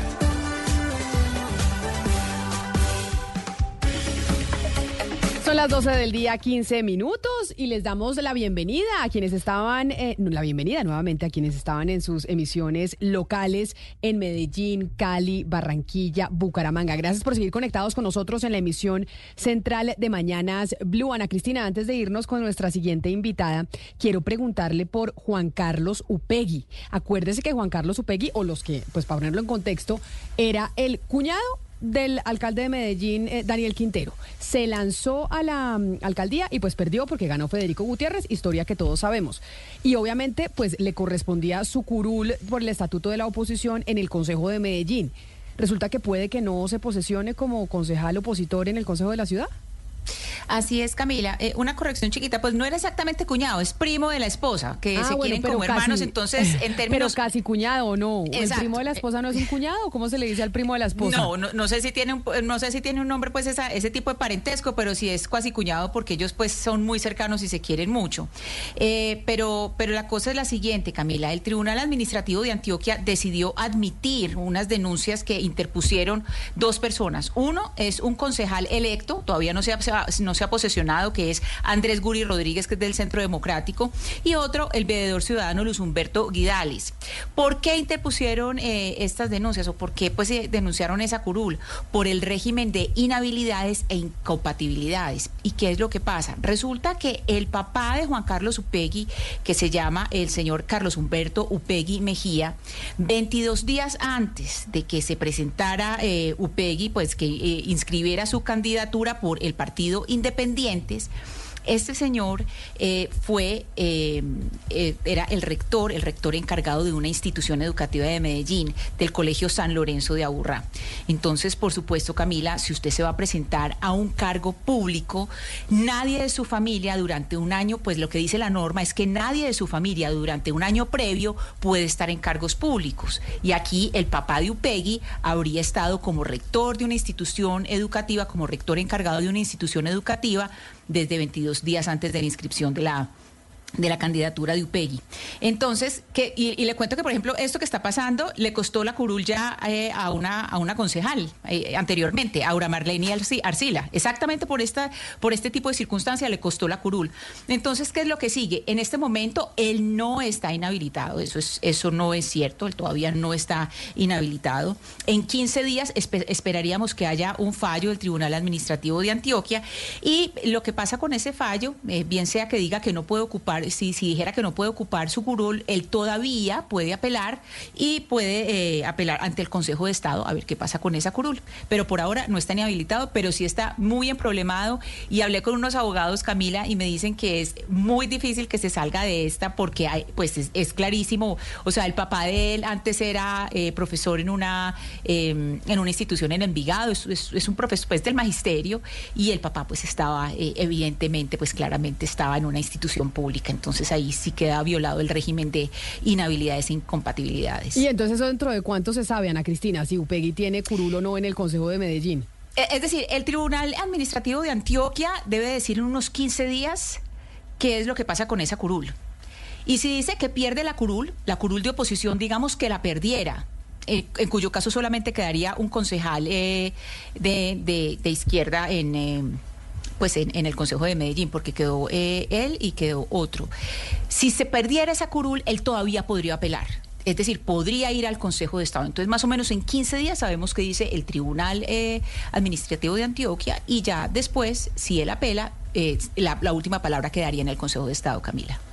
12 del día, 19 minutos. Me dice Nancy en el 301-764-4108. Franci, perdón, que se dice con cuñado. Sí, se le dice con cuñado al que es el primo del No, esposo no, no, de no, uno. no, no, no, no, no, no, el, no, el concuñado. Es el no. esposo del cuñado de uno. Claro, no, con cuñado, claro, no, con cuñado es otra cosa, no. Se Es- dice, es y, me dice, y me dice Jairo que se dice pariente. Son parientes, Es perdón. un pariente, Eh, exacto. es Jairo, mil gracias, Jairo. O sea, eso sí es parte del universo familiar, digámosle pariente. Pero la verdad es que sí, no, no creo que sea tan inadecuado, Camila, que el que usted le diga, eh, pues, que usted le diga cuñado, porque la verdad es que Diana Osorio, eh, pues, a- adora a ese primo como si fuera un hermano. Pues ellos lo Claro, quieren mucho. por eso era que yo le tenía en mi cabeza como, claro, Claro. pues, se no- pues sí, porque Se ese, a mí me parece que fue un error escogerlo a él como candidato, pero pues esto sí es una, una opinión muy personal. Bueno, esta semana, que ya, eh, bueno, se va acabando diciembre, ¿no? Se nos va acabando el año. Esta semana se hundió un proyecto importante, el acto legislativo que buscaba regular el cannabis de uso adulto en Colombia. Y obviamente sorprendió Sebastián que se cayera en el gobierno del presidente Gustavo Petro, porque se decía, si no fuera en este gobierno, fa- si no, No es en este gobierno, no es en ninguno, No es en pareciese. ninguno. Pero además por un poco uno cree, Camila, errores no forzados como se dice en el deporte. Acuérdese, la primera vez en esa sesión creo que también eh, por la noche que pocos medios estaban poniendo atención faltaba un voto y era el de Alex Flores que no llegó.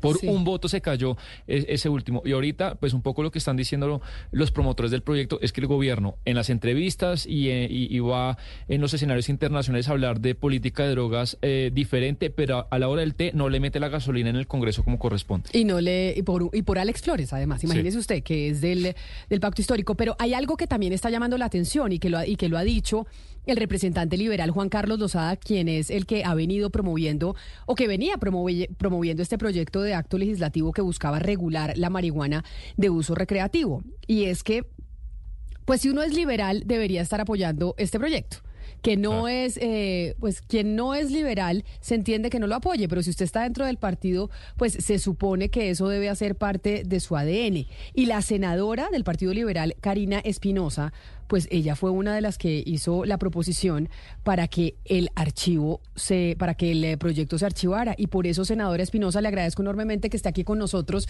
y haya aceptado esta invitación para preguntarle si no es un poco paradójico que usted siendo del Partido Liberal haya pedido el archivo de este proyecto que tiene origen liberal y que obviamente tiene todo el ADN de lo que uno cree es ese partido.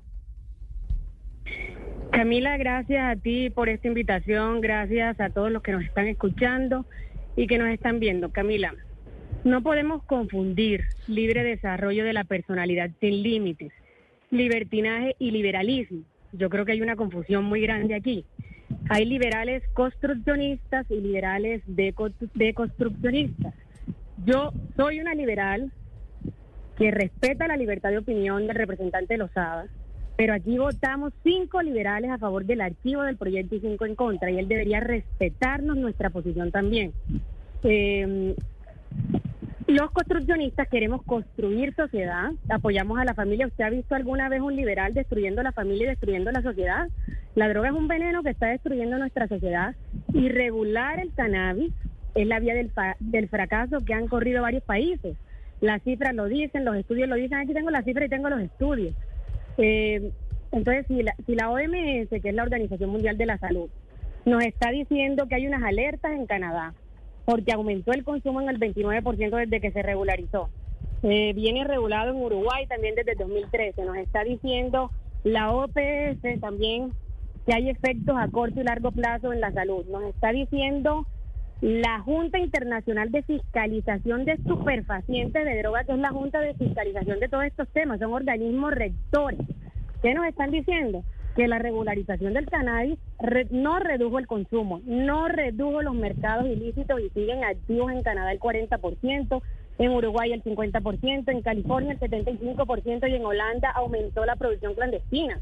Es obvio que vamos a conducirnos a la, a la senda del fracaso. Es que en estos países donde se reguló ya están las cifras. Es mentira que disminuye el consumo, es mentira que disminuye el narcotráfico, es mentira lo que ellos nos dicen en el proyecto de ley en la exposición de motivos, es que, que el cannabis es inocuo, porque nos lo dicen así en la exposición de motivos del proyecto. Yo los invito a que lo lean bien. Nos dicen que, la, que donde se reguló se evidencia que se redujo el consumo que el cannabis disminuye la agresividad, senadora. que hay- no hay reportes de muertes por sobredosis de cannabis, esto es absurdo, y que pocas drogas causan efectos graves al consumidor. Todo eso lo dicen en la exposición de senadora, motivos. u- una, una, una pregunta. Usted, la lógica que usted está diciendo acá, pues es traer evidencia de los últimos meses de algún país, que no digo que no sea cierto lo que usted dice, pero si estamos poniendo evidencia histórica y datos sobre la mesa, por el otro lado, ¿a ¿usted no le parece suficiente muestra 50 años de la política que usted defiende, que es paternalismo, prohibicionismo, que el Estado diga cuándo, dónde y cómo, que regule la- el, comercio, que ustedes eh, prohíban, que eso es lo que ha pasado y en esos 50 años no ha hecho más que aumentar el consumo, que aumentar los muertos por drogas. Entonces, ¿no le parece que medio siglo de evidencia desde el punto de vista científico y empírico es suficiente? Mira, yo te digo algo. Llevamos 30 años en políticas de drogas, ¿sí? Hemos no, fracasado. 50, en- 50. Desde, desde- Bueno, de- 50, Desde 100, que Nixon le dijo al mundo que la droga es veneno y que van a perseguir a todo Bueno, el mundo, listo. pues llevamos 50. Bueno, todo ha fracasado. Vamos a decir que todo ha fracasado. Bueno, sí, todo eso- lo que hemos intentado, incluso los No lo digo de yo, fracasaron. Pero yo le voy a decir algo. ¿Por qué no apuntarle al modelo irlandés, que es el modelo del éxito, que combatió las drogas y que disminuyó el consumo de alcohol y disminuyó el consumo de sustancias psicoactivas con cultura, deporte, educación, se articuló y familia y además hizo unas restricciones legislativas. Y aquí hubo un debate que lideré yo de consumo de sustancias psicoactivas en las instituciones educativas.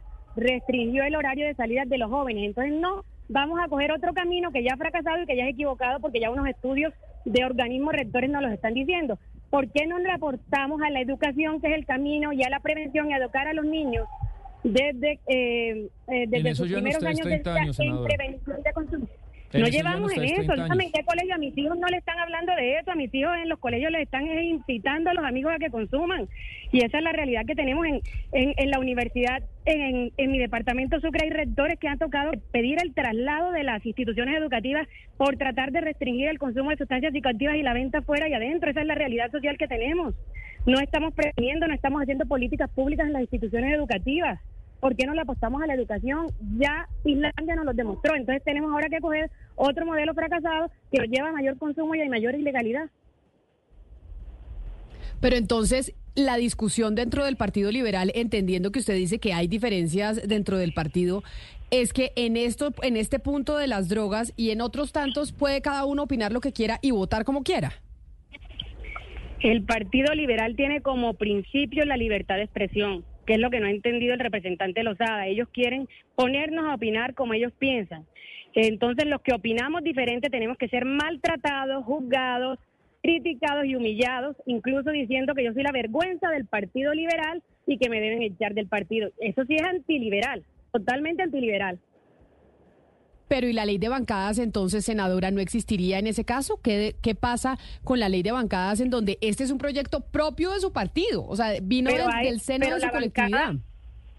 Vino de un representante y de algunos representantes. Y de pronto el presidente del partido en su momento dijo, me gusta este proyecto, apoyémosle, pero no nos han obligado ni por bancada ni por ninguna parte a votar diferente. Y además yo creo que tenemos también libertad de conciencia llegado ese momento pero hasta ahora ni el partido nos ha obligado a votar diferente y ahí están los votos, busquemos los votos, está en el registro de votos. Les voy a decir que liberales votamos en contra del archivo.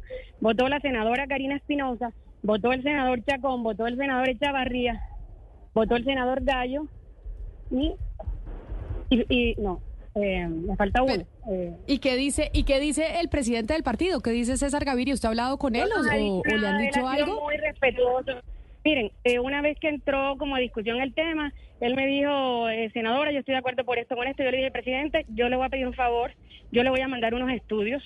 Le imprimí estos estudios de lo que estoy hablando, se los voy a mandar, eh, lea y opinamos. Y no me volvió a llamar. Imagino que decidió respetar mi, mi posición, como él es muy respetuoso de, de, las opiniones de los demás, o si no ya nos hubieran sometido a bancada esta discusión y nos lo ha hecho, gracias a Dios.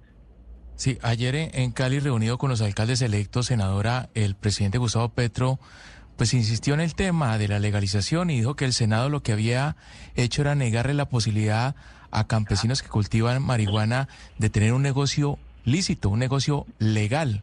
¿Usted qué responde frente a ese argumento?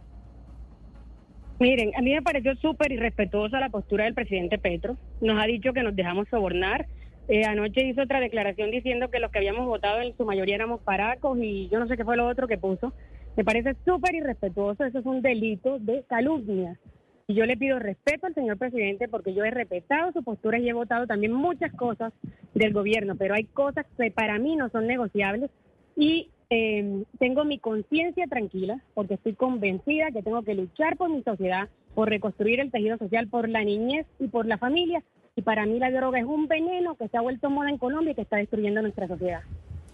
Senadora Karina Espinosa, déjeme plantearle dos temas que son los que dieron lugar a la, no, digamos, a la idea de echar para atrás eh, la de que la policía fuera la que estuviera, tuviera que estar en los parques eh, controlando que no hubiera ahí eh, consumo y además también a lo que dio lugar a que se reglamentara el código de policía para evitar que los jíbaros, utilizando la, legalidad de la dosis personal, fueran escondiendo muchas dosis personales, por ejemplo, en un árbol, en, fachadas de casas, en las inmediaciones de los colegios, justamente para crear un mercado alrededor de los colegios. Entonces, ahí hay dos temas. ¿Cómo hacer para que la dosis personal, que además está constitucionalmente reconocida, no se vuelva eh, ese negocio de los jíbaros que lo utilizaban también y además cómo hacer para optimizar el recurso de policía cuando tenemos eh, policía escasa, si lo que yo le entiendo a usted es usted quiere que continúe también, digamos, esa medida de que los policías estén en los parques vigilando que, los, que, que no haya consumo. Miren, eh, la policía está para eso, está para cuidarnos, está para protegernos. Ese decreto que salió le daba herramientas a la policía, les creaba un protocolo, hizo un proceso verbal, les daba herramientas para revisar si la persona iba con la dosis mínima o no.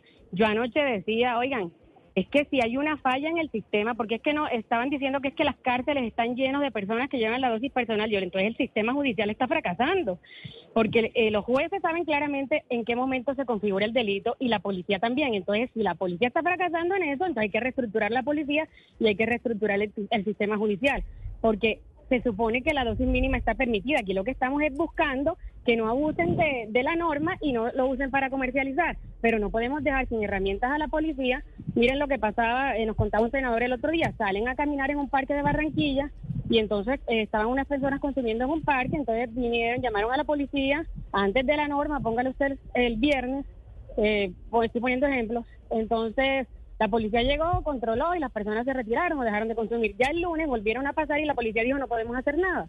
Entonces, si esa es la sociedad que queremos y queremos los parques llenos de humo para que nuestros hijos absorban esa sustancia que así me digan que es inocua, todos sabemos que no es, que crea adicción, que crea consumo y que está destruyendo nuestra sociedad y que la gente comienza con cannabis y termina en cocaína, en heroína y en otras cosas y después nos toca a nosotros como Estado salir a ayudar a rehabilitar y hacer tratamiento con, con los recursos del sistema de salud.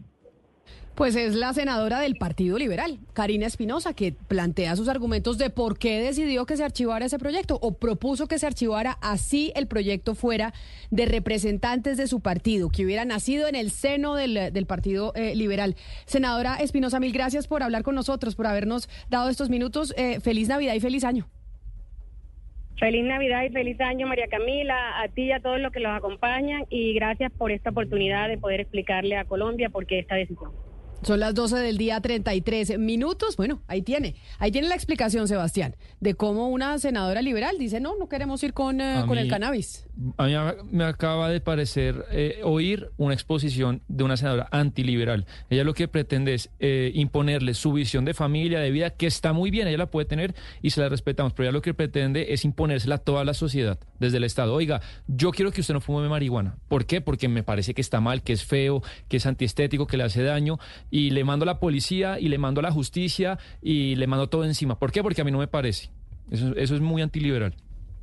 Pero, pero Sebastián, también es liberal pensar como ella piensa. Pero Es no liberal. imponérselo Es a- decir, pero también es liberal no pensar como el doctor Lozada. A toda la sociedad. También es liberal no pensar como el señor Lozada. No, Sí, pero- porque pero el es que- señor Lozada piensa y es liberal y ella no piensa como el Porque, señor Lozada ¿sabe y dice yo también soy liberal Porque de Espinosa- pensar de una manera distinta. Porque Espin- Eso bueno, hace ¿sabe cuál parte de sus libertades también. ¿Sabe cuál es la diferencia? Hace parte de su libertad. Que Lozada no le quiere imponer sus valores a toda la sociedad con la fuerza del Estado. Espinosa sí quiere hacer eso.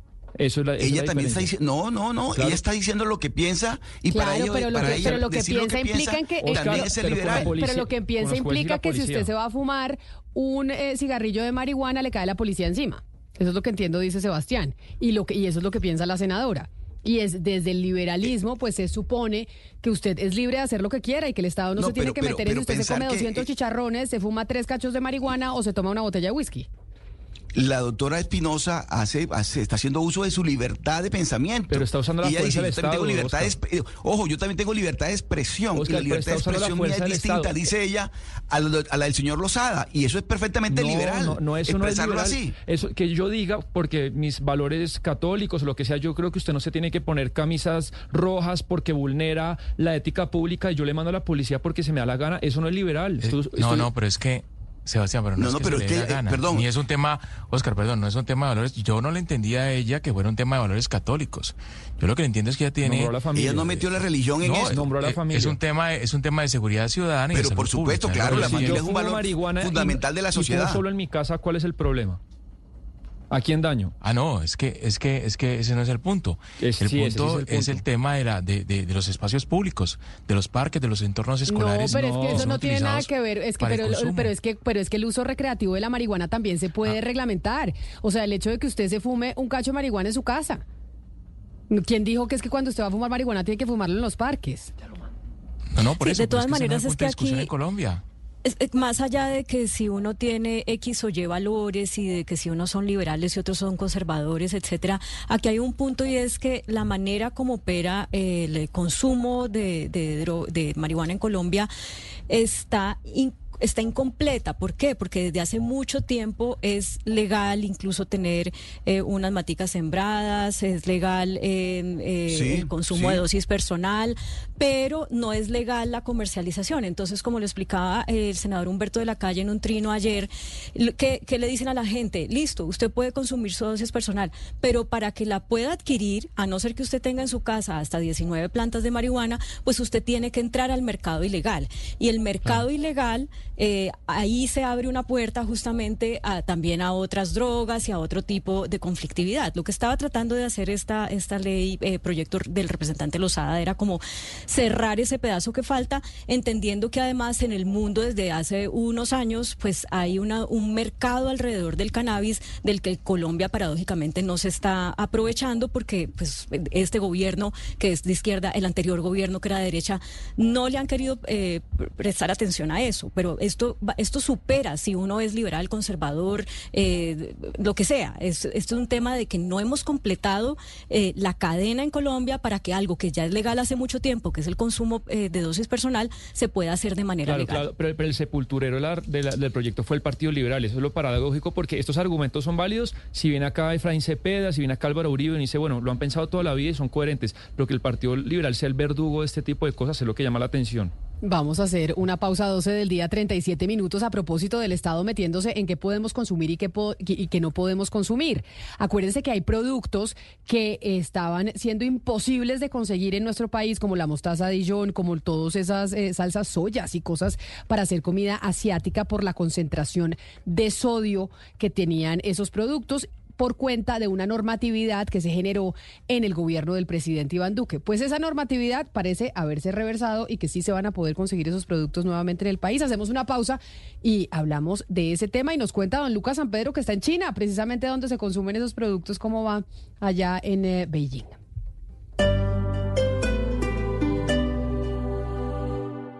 Eh, y es que se hizo viral un, video de Arcángel. Arcángel es, tal vez- uno de los exponentes más importantes de la música urbana, en el, que habla muy duro en contra de su género, el reggaetón. Escuche lo que dijo Arcángel en el podcast del Molusco TV, un podcast que se emite, si no me equivoco, desde Miami, eh, y una, una conversación además que ha generado mucha polémica en redes sociales. Escuche. ¿Tenemos el video? No lo tenemos. Eh, Ah, no, pues, nos dicen Camila, acá, ¿no está el video y no está el audio? Pues del, eh, de qué fue lo que dijo. ¿No está el video ni el audio? No, pues acá están Ah. como embolatados de, de producción. Nos dicen que no, Gonzalo. No se preocupe, Camila. Eh, lo que dijo el, el señor Arcángel de alguna u otra manera es que el género urbano es el género más pobre que hay en la música, incluso siendo él parte del mismo. Y que eh, el género musical o el reggaetón se puede hacer con un piano y con un dedo, e incluso, incluso niños pueden hacer eso. Y que resulta paradójico cómo eh, estudiosos de la Universidad de Berkeley están dejando a un lado hacer música porque simplemente puede venir un niño de 14 años a hacer con un teclado un sonido y ser sumamente famoso. Esas palabras alrededor del género musical de urbano que él mismo practica, bueno, son tendencias a esta hora en las redes sociales. Bueno, le tengo el audio porque finalmente aquí lo conseguimos, se lo tengo. Yo canto reggaetón, uno de los géneros musicalmente más pobres que existe en la historia de la música. El reggaetón se hace con un pianito y con- no es lo mismo que tú hacer esta música que necesitas meter todos los músicos a la cabina. Hay que leer música, tienes que saber de tono, tienes. En el reggaetón, si tú hablas una mierda bufiada y te mueves bien, ya no tienes ni que hacer eso. Ya si te vistes, cabrón, tienes comida en el reggaetón. ¿Sabes? Critíqueme, mira cómo estoy hablando de mi propio género, ¿entiendes? Llévate ese al pecho mejor. Acabo de decir que el reggaetón musicalmente comparado con otro es una mierda. Porque musicalmente es un género bien pobre. Todo es sintético. ¿Sabes? La música de verdad se toca para que se sienta la vibra y eso. Nosotros no hacemos nada de eso. Por eso los músicos y productores que hacen música así, con ritmos y eso, se encabronan muchas veces. Que Bien repente- cabrón, cuando ven un chamaquito haciendo pistas con un dedo. ¿Qué le parece eh, esas declaraciones que, repito, han sido sumamente eh, polémicas y que además se han convertido en tendencia porque Arcángel, repito, es uno de los grandes exponentes del reggaetón? Bueno, yo no lo conocía tanto, perdóneme que le, que, que le diga que usted dice que es de los Mm. grandes exponentes, yo no lo tengo tan en mi cabeza. Bueno, Arcángel, sí. le informo sí, que... que cante. ¿Cuál es la canción famosa de Arcángel? Lo que pasa es que Arcángel es de la es de esa movida de Teo Calderón en los comienzos de la segunda camada de- del reggaetón en Puerto Rico. Eh, ha tenido muchas disputas con Anuel. Él incluso eh, estuvo luchando contra una enfermedad muy fuerte eh, y ha sido polémico siempre. Y aquí yo creo que vuelve a ser polémico, pero mucha gente está aplaudiendo lo que está diciendo. Bueno, yo le dije que me iba a ir para China porque quiero, Lucas, ¿cómo le ha ido con la comida? ¿Cómo va usted allá en eh, Beijing con la comida? Óigame, pues bien, pero aparte de a veces salada por el tema de la salsa soya, ¿sabe que es muy picante? Sí, pero toda la que se ha comido, ¿le ha parecido picante? Sí, pues y eso que a mí me gusta el picante, pero sí me ha llevado unas sorpresas y unas cosas que parecen medio inofensivas, eso termina uno bien picado. Ah, bueno, óigame, y usted que está tan viajero en este, en este fin de año, ¿no nos tiene noticias eh, de las aerolíneas nacionales? ¿En qué aerolínea se fue usted para China? En, eh, me, me la va a montar por la pronunciación en Air France. Ah, verdad, porque es que usted es eh, francés. Pero, eh, ¿y la TAM no llega hasta China? No, hasta allá no nos llega la TAM. No, to- todavía no, pero acuérdese que sí va a llegar a Europa, Camila, a partir de julio de 2024 y le tengo noticias a usted y a los oyentes como siempre, porque en la TAM todos los días, Camila, están reafirmando su compromiso de ver a Colombia en lo más alto. Esta es una aerolínea que se inspira en nuestra gente y que vuela por ella, viajando por el país y por el mundo con más de 1.700 vuelos semanales para llevar los sueños de más colombianos con su próximo destino. Conectan, eh, Camila, a nuestra gente con 17 destinos del país y han ampliado sus rutas hacia más destinos como las ciudades de Riohacha y de San Andrés. Y finalmente ofrecen también la posibilidad de salir a conocer las maravillas del mundo con vuelos hacia Sudamérica, Estados Unidos y, como le decía, próximamente en Europa. Latam Airlines es la aerolínea que vuela por usted y vuela también por todos los colombianos. Pues eh, ya que usted se fue para China y está comiendo salsa soya y bueno, todos esos productos que en un momento estaban eran difíciles de importar por cuenta de esta decisión de la que hablamos mucho. ¿Se acuerda, Sí. Sebastián? Que había gente que además se la montaron, ay no, pues pobrecitos que no pueden conseguir mostaza No la, mostra- no la montaron mucho, que no era una prioridad eh, para tantas penurias que tiene este país, pero sí nos pareció en su momento, Camila, recordémosle a los oyentes, eh, la ley del sodio, que esto fue pues bajo el ministerio de Fernando Ruiz, y la ley del sodio fue un decreto que lo que prendió es que paulatinamente, de manera progresiva, se impusieron, Camila, unas restricciones eh, a los productos ingredientes que tienen mucho sodio y unos topes que iban bajando, entonces se complicaba la importación de muchos productos que tienen sodio. Por ejemplo, la salsa soya, la mostaza de Dijon, entre muchos otros. Nos pareció una arbitrariedad. El sector gastronómico se quejó mucho porque si usted eh, trabaja en un restaurante, pues necesita de esas. Sobre todo esos tan de moda que son los japoneses, los asiáticos, que se usan todas estas salsas. Mexicanos para el tabasco. Sí, y que uno no usa, o sea, es decir, no es que enti- se entiende que la concentración de sodio es elevada en esos productos, pero no es que usted se meta todo el tarro de, de Tabasco, le echa unas goticas. Entonces lo que sucedió es que hay una representante del pacto histórico, la doctora Mariel Malpizarro, que dio esa pelea, que entendió esa arbitrariedad un poco de la que nosotros nos quejamos y logró que el Ministerio de Salud actual pues le metiera mano a ese decreto, no que lo derogara, pero sí que lo modificara para buena noticia de varios comensales y del sector gastronómico. De la gente que le gusta salir a comer. Acá hay varios que nos gusta salir a comer, ¿no? Por eso, representante Pizarro, bienvenida, mil gracias por estar con nosotros. Buenas tardes Camila, buenas tardes a todos los oyentes y a la mesa, es un gusto estar hoy con ustedes. Nosotros hablamos mucho de ese, de que yo no sé si era un decreto, era decreto, ¿cierto, Sebastián? Decreto del sodio. Dijimos- Resolución. Resolución. Resolución, perdón. Resolución. Entonces, ahora, ¿cómo quedó? Es decir, co- ¿quiénes van a poder comprar esos productos? Porque yo le voy a confesar algo. Yo encargaba mostaza a la gente que venía de afuera. Les decía, hágame el favor, iba a un supermercado y me compra la mostaza y me la trae aquí a Bogotá. Y pues digamos que eh, lo primero que hay que decir es que eh, esto afectó principalmente fue a los restaurantes. Aunque no lo creamos, el 8% de los restaurantes en Colombia, que además son pymes, eh, son restaurantes asiáticos. Pero como estaban conversando ustedes, afectó a los restaurantes asiáticos, a los restaurantes peruanos, a los restaurantes mexicanos, a los restaurantes eh, también franceses, por ejemplo, que utilizan la mostaza de Dijon.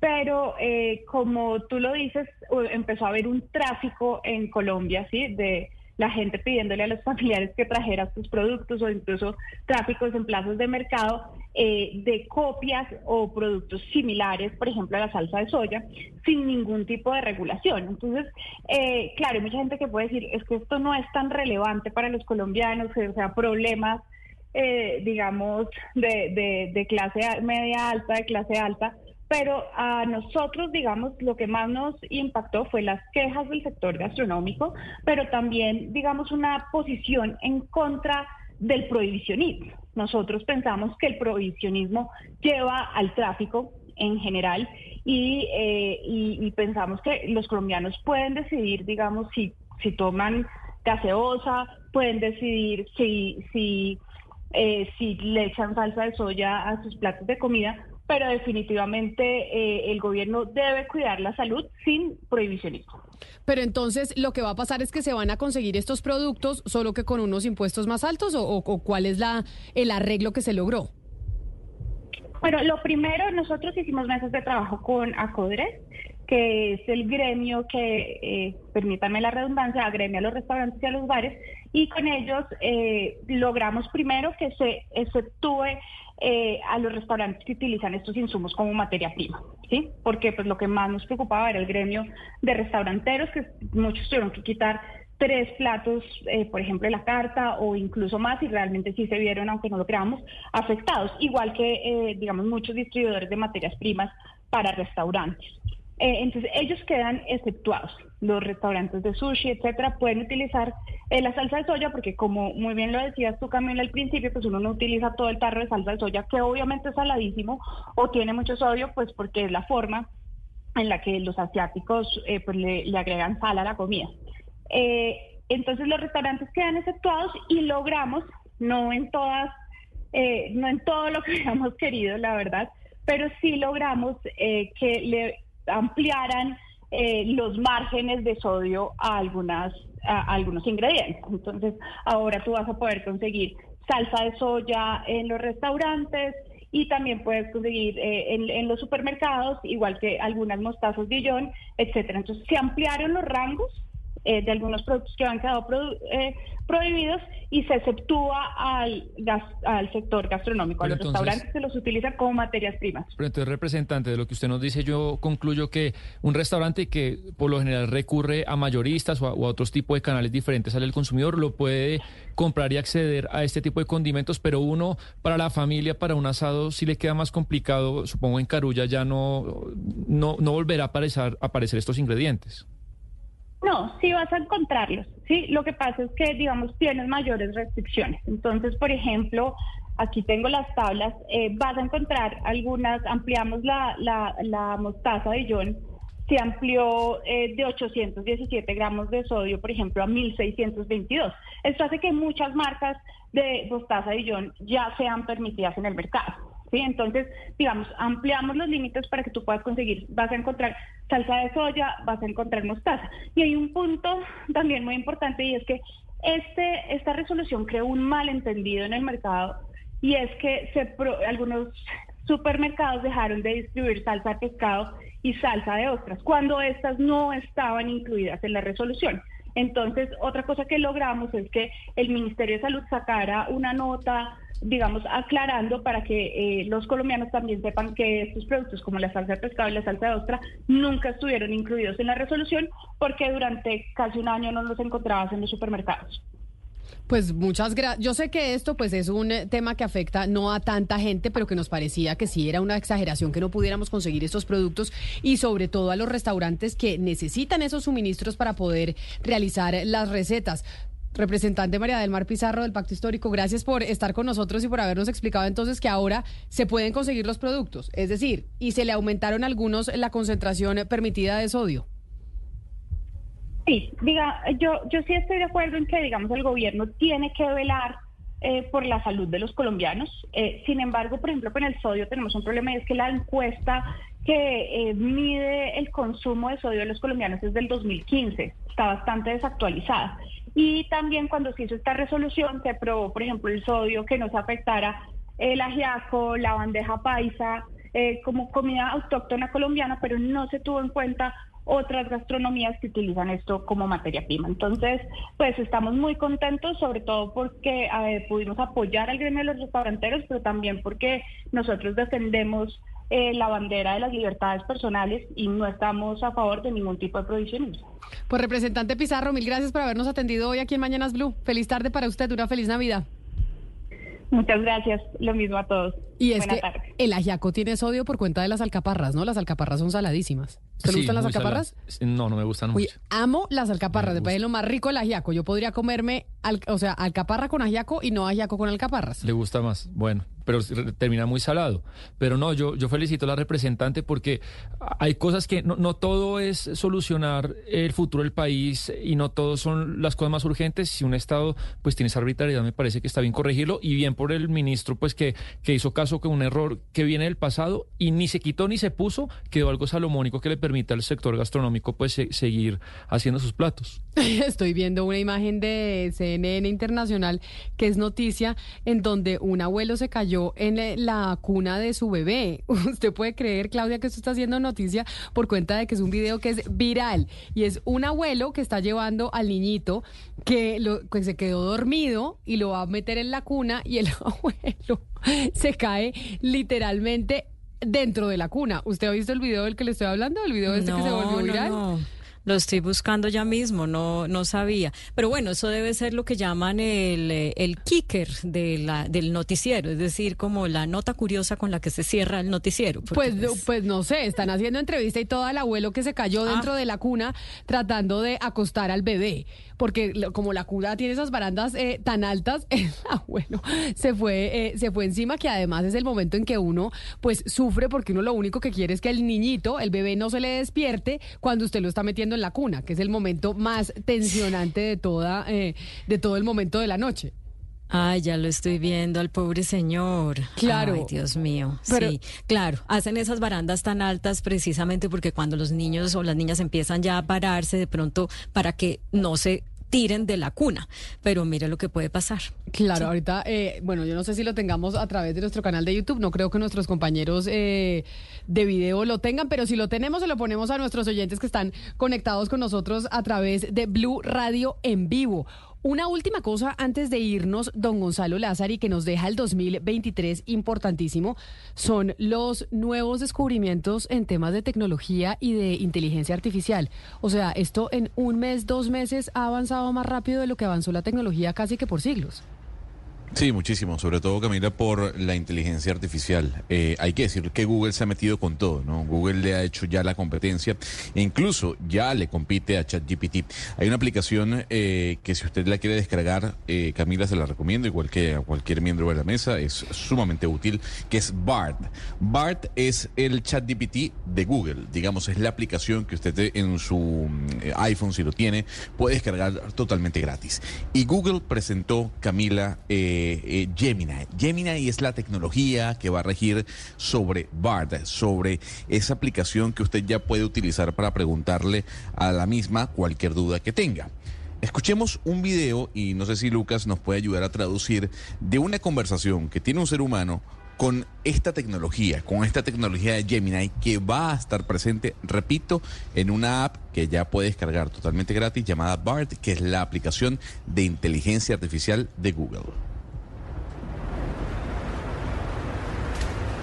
¿Tenemos el audio? ¿El Sí, video? estamos, es- estamos Ah, pasando el audio y el video y entonces lo que están diciendo, eh, lo que como empieza el video es que han estado eh, probando las capacidades de Gemini, que es esta nueva tecnología que lanzó All Google. right. Y Testing este Gemini. video es eh, para mostrar un Tell poco lo que lograron hacer placing a piece con of este paper on proyecto. the table. I see a squiggly line. What about now? The contour lines are smooth and flowing, with no sharp angles or jagged edges. It looks like a bird to me. Hmm, what if I add this? The bird is swimming in the water. It has a long neck and beak. It is a duck. Yes. A duck is a type of waterfowl in the family Anatidae. Ducks are closely related to geese and swans. The duck appears to be blue.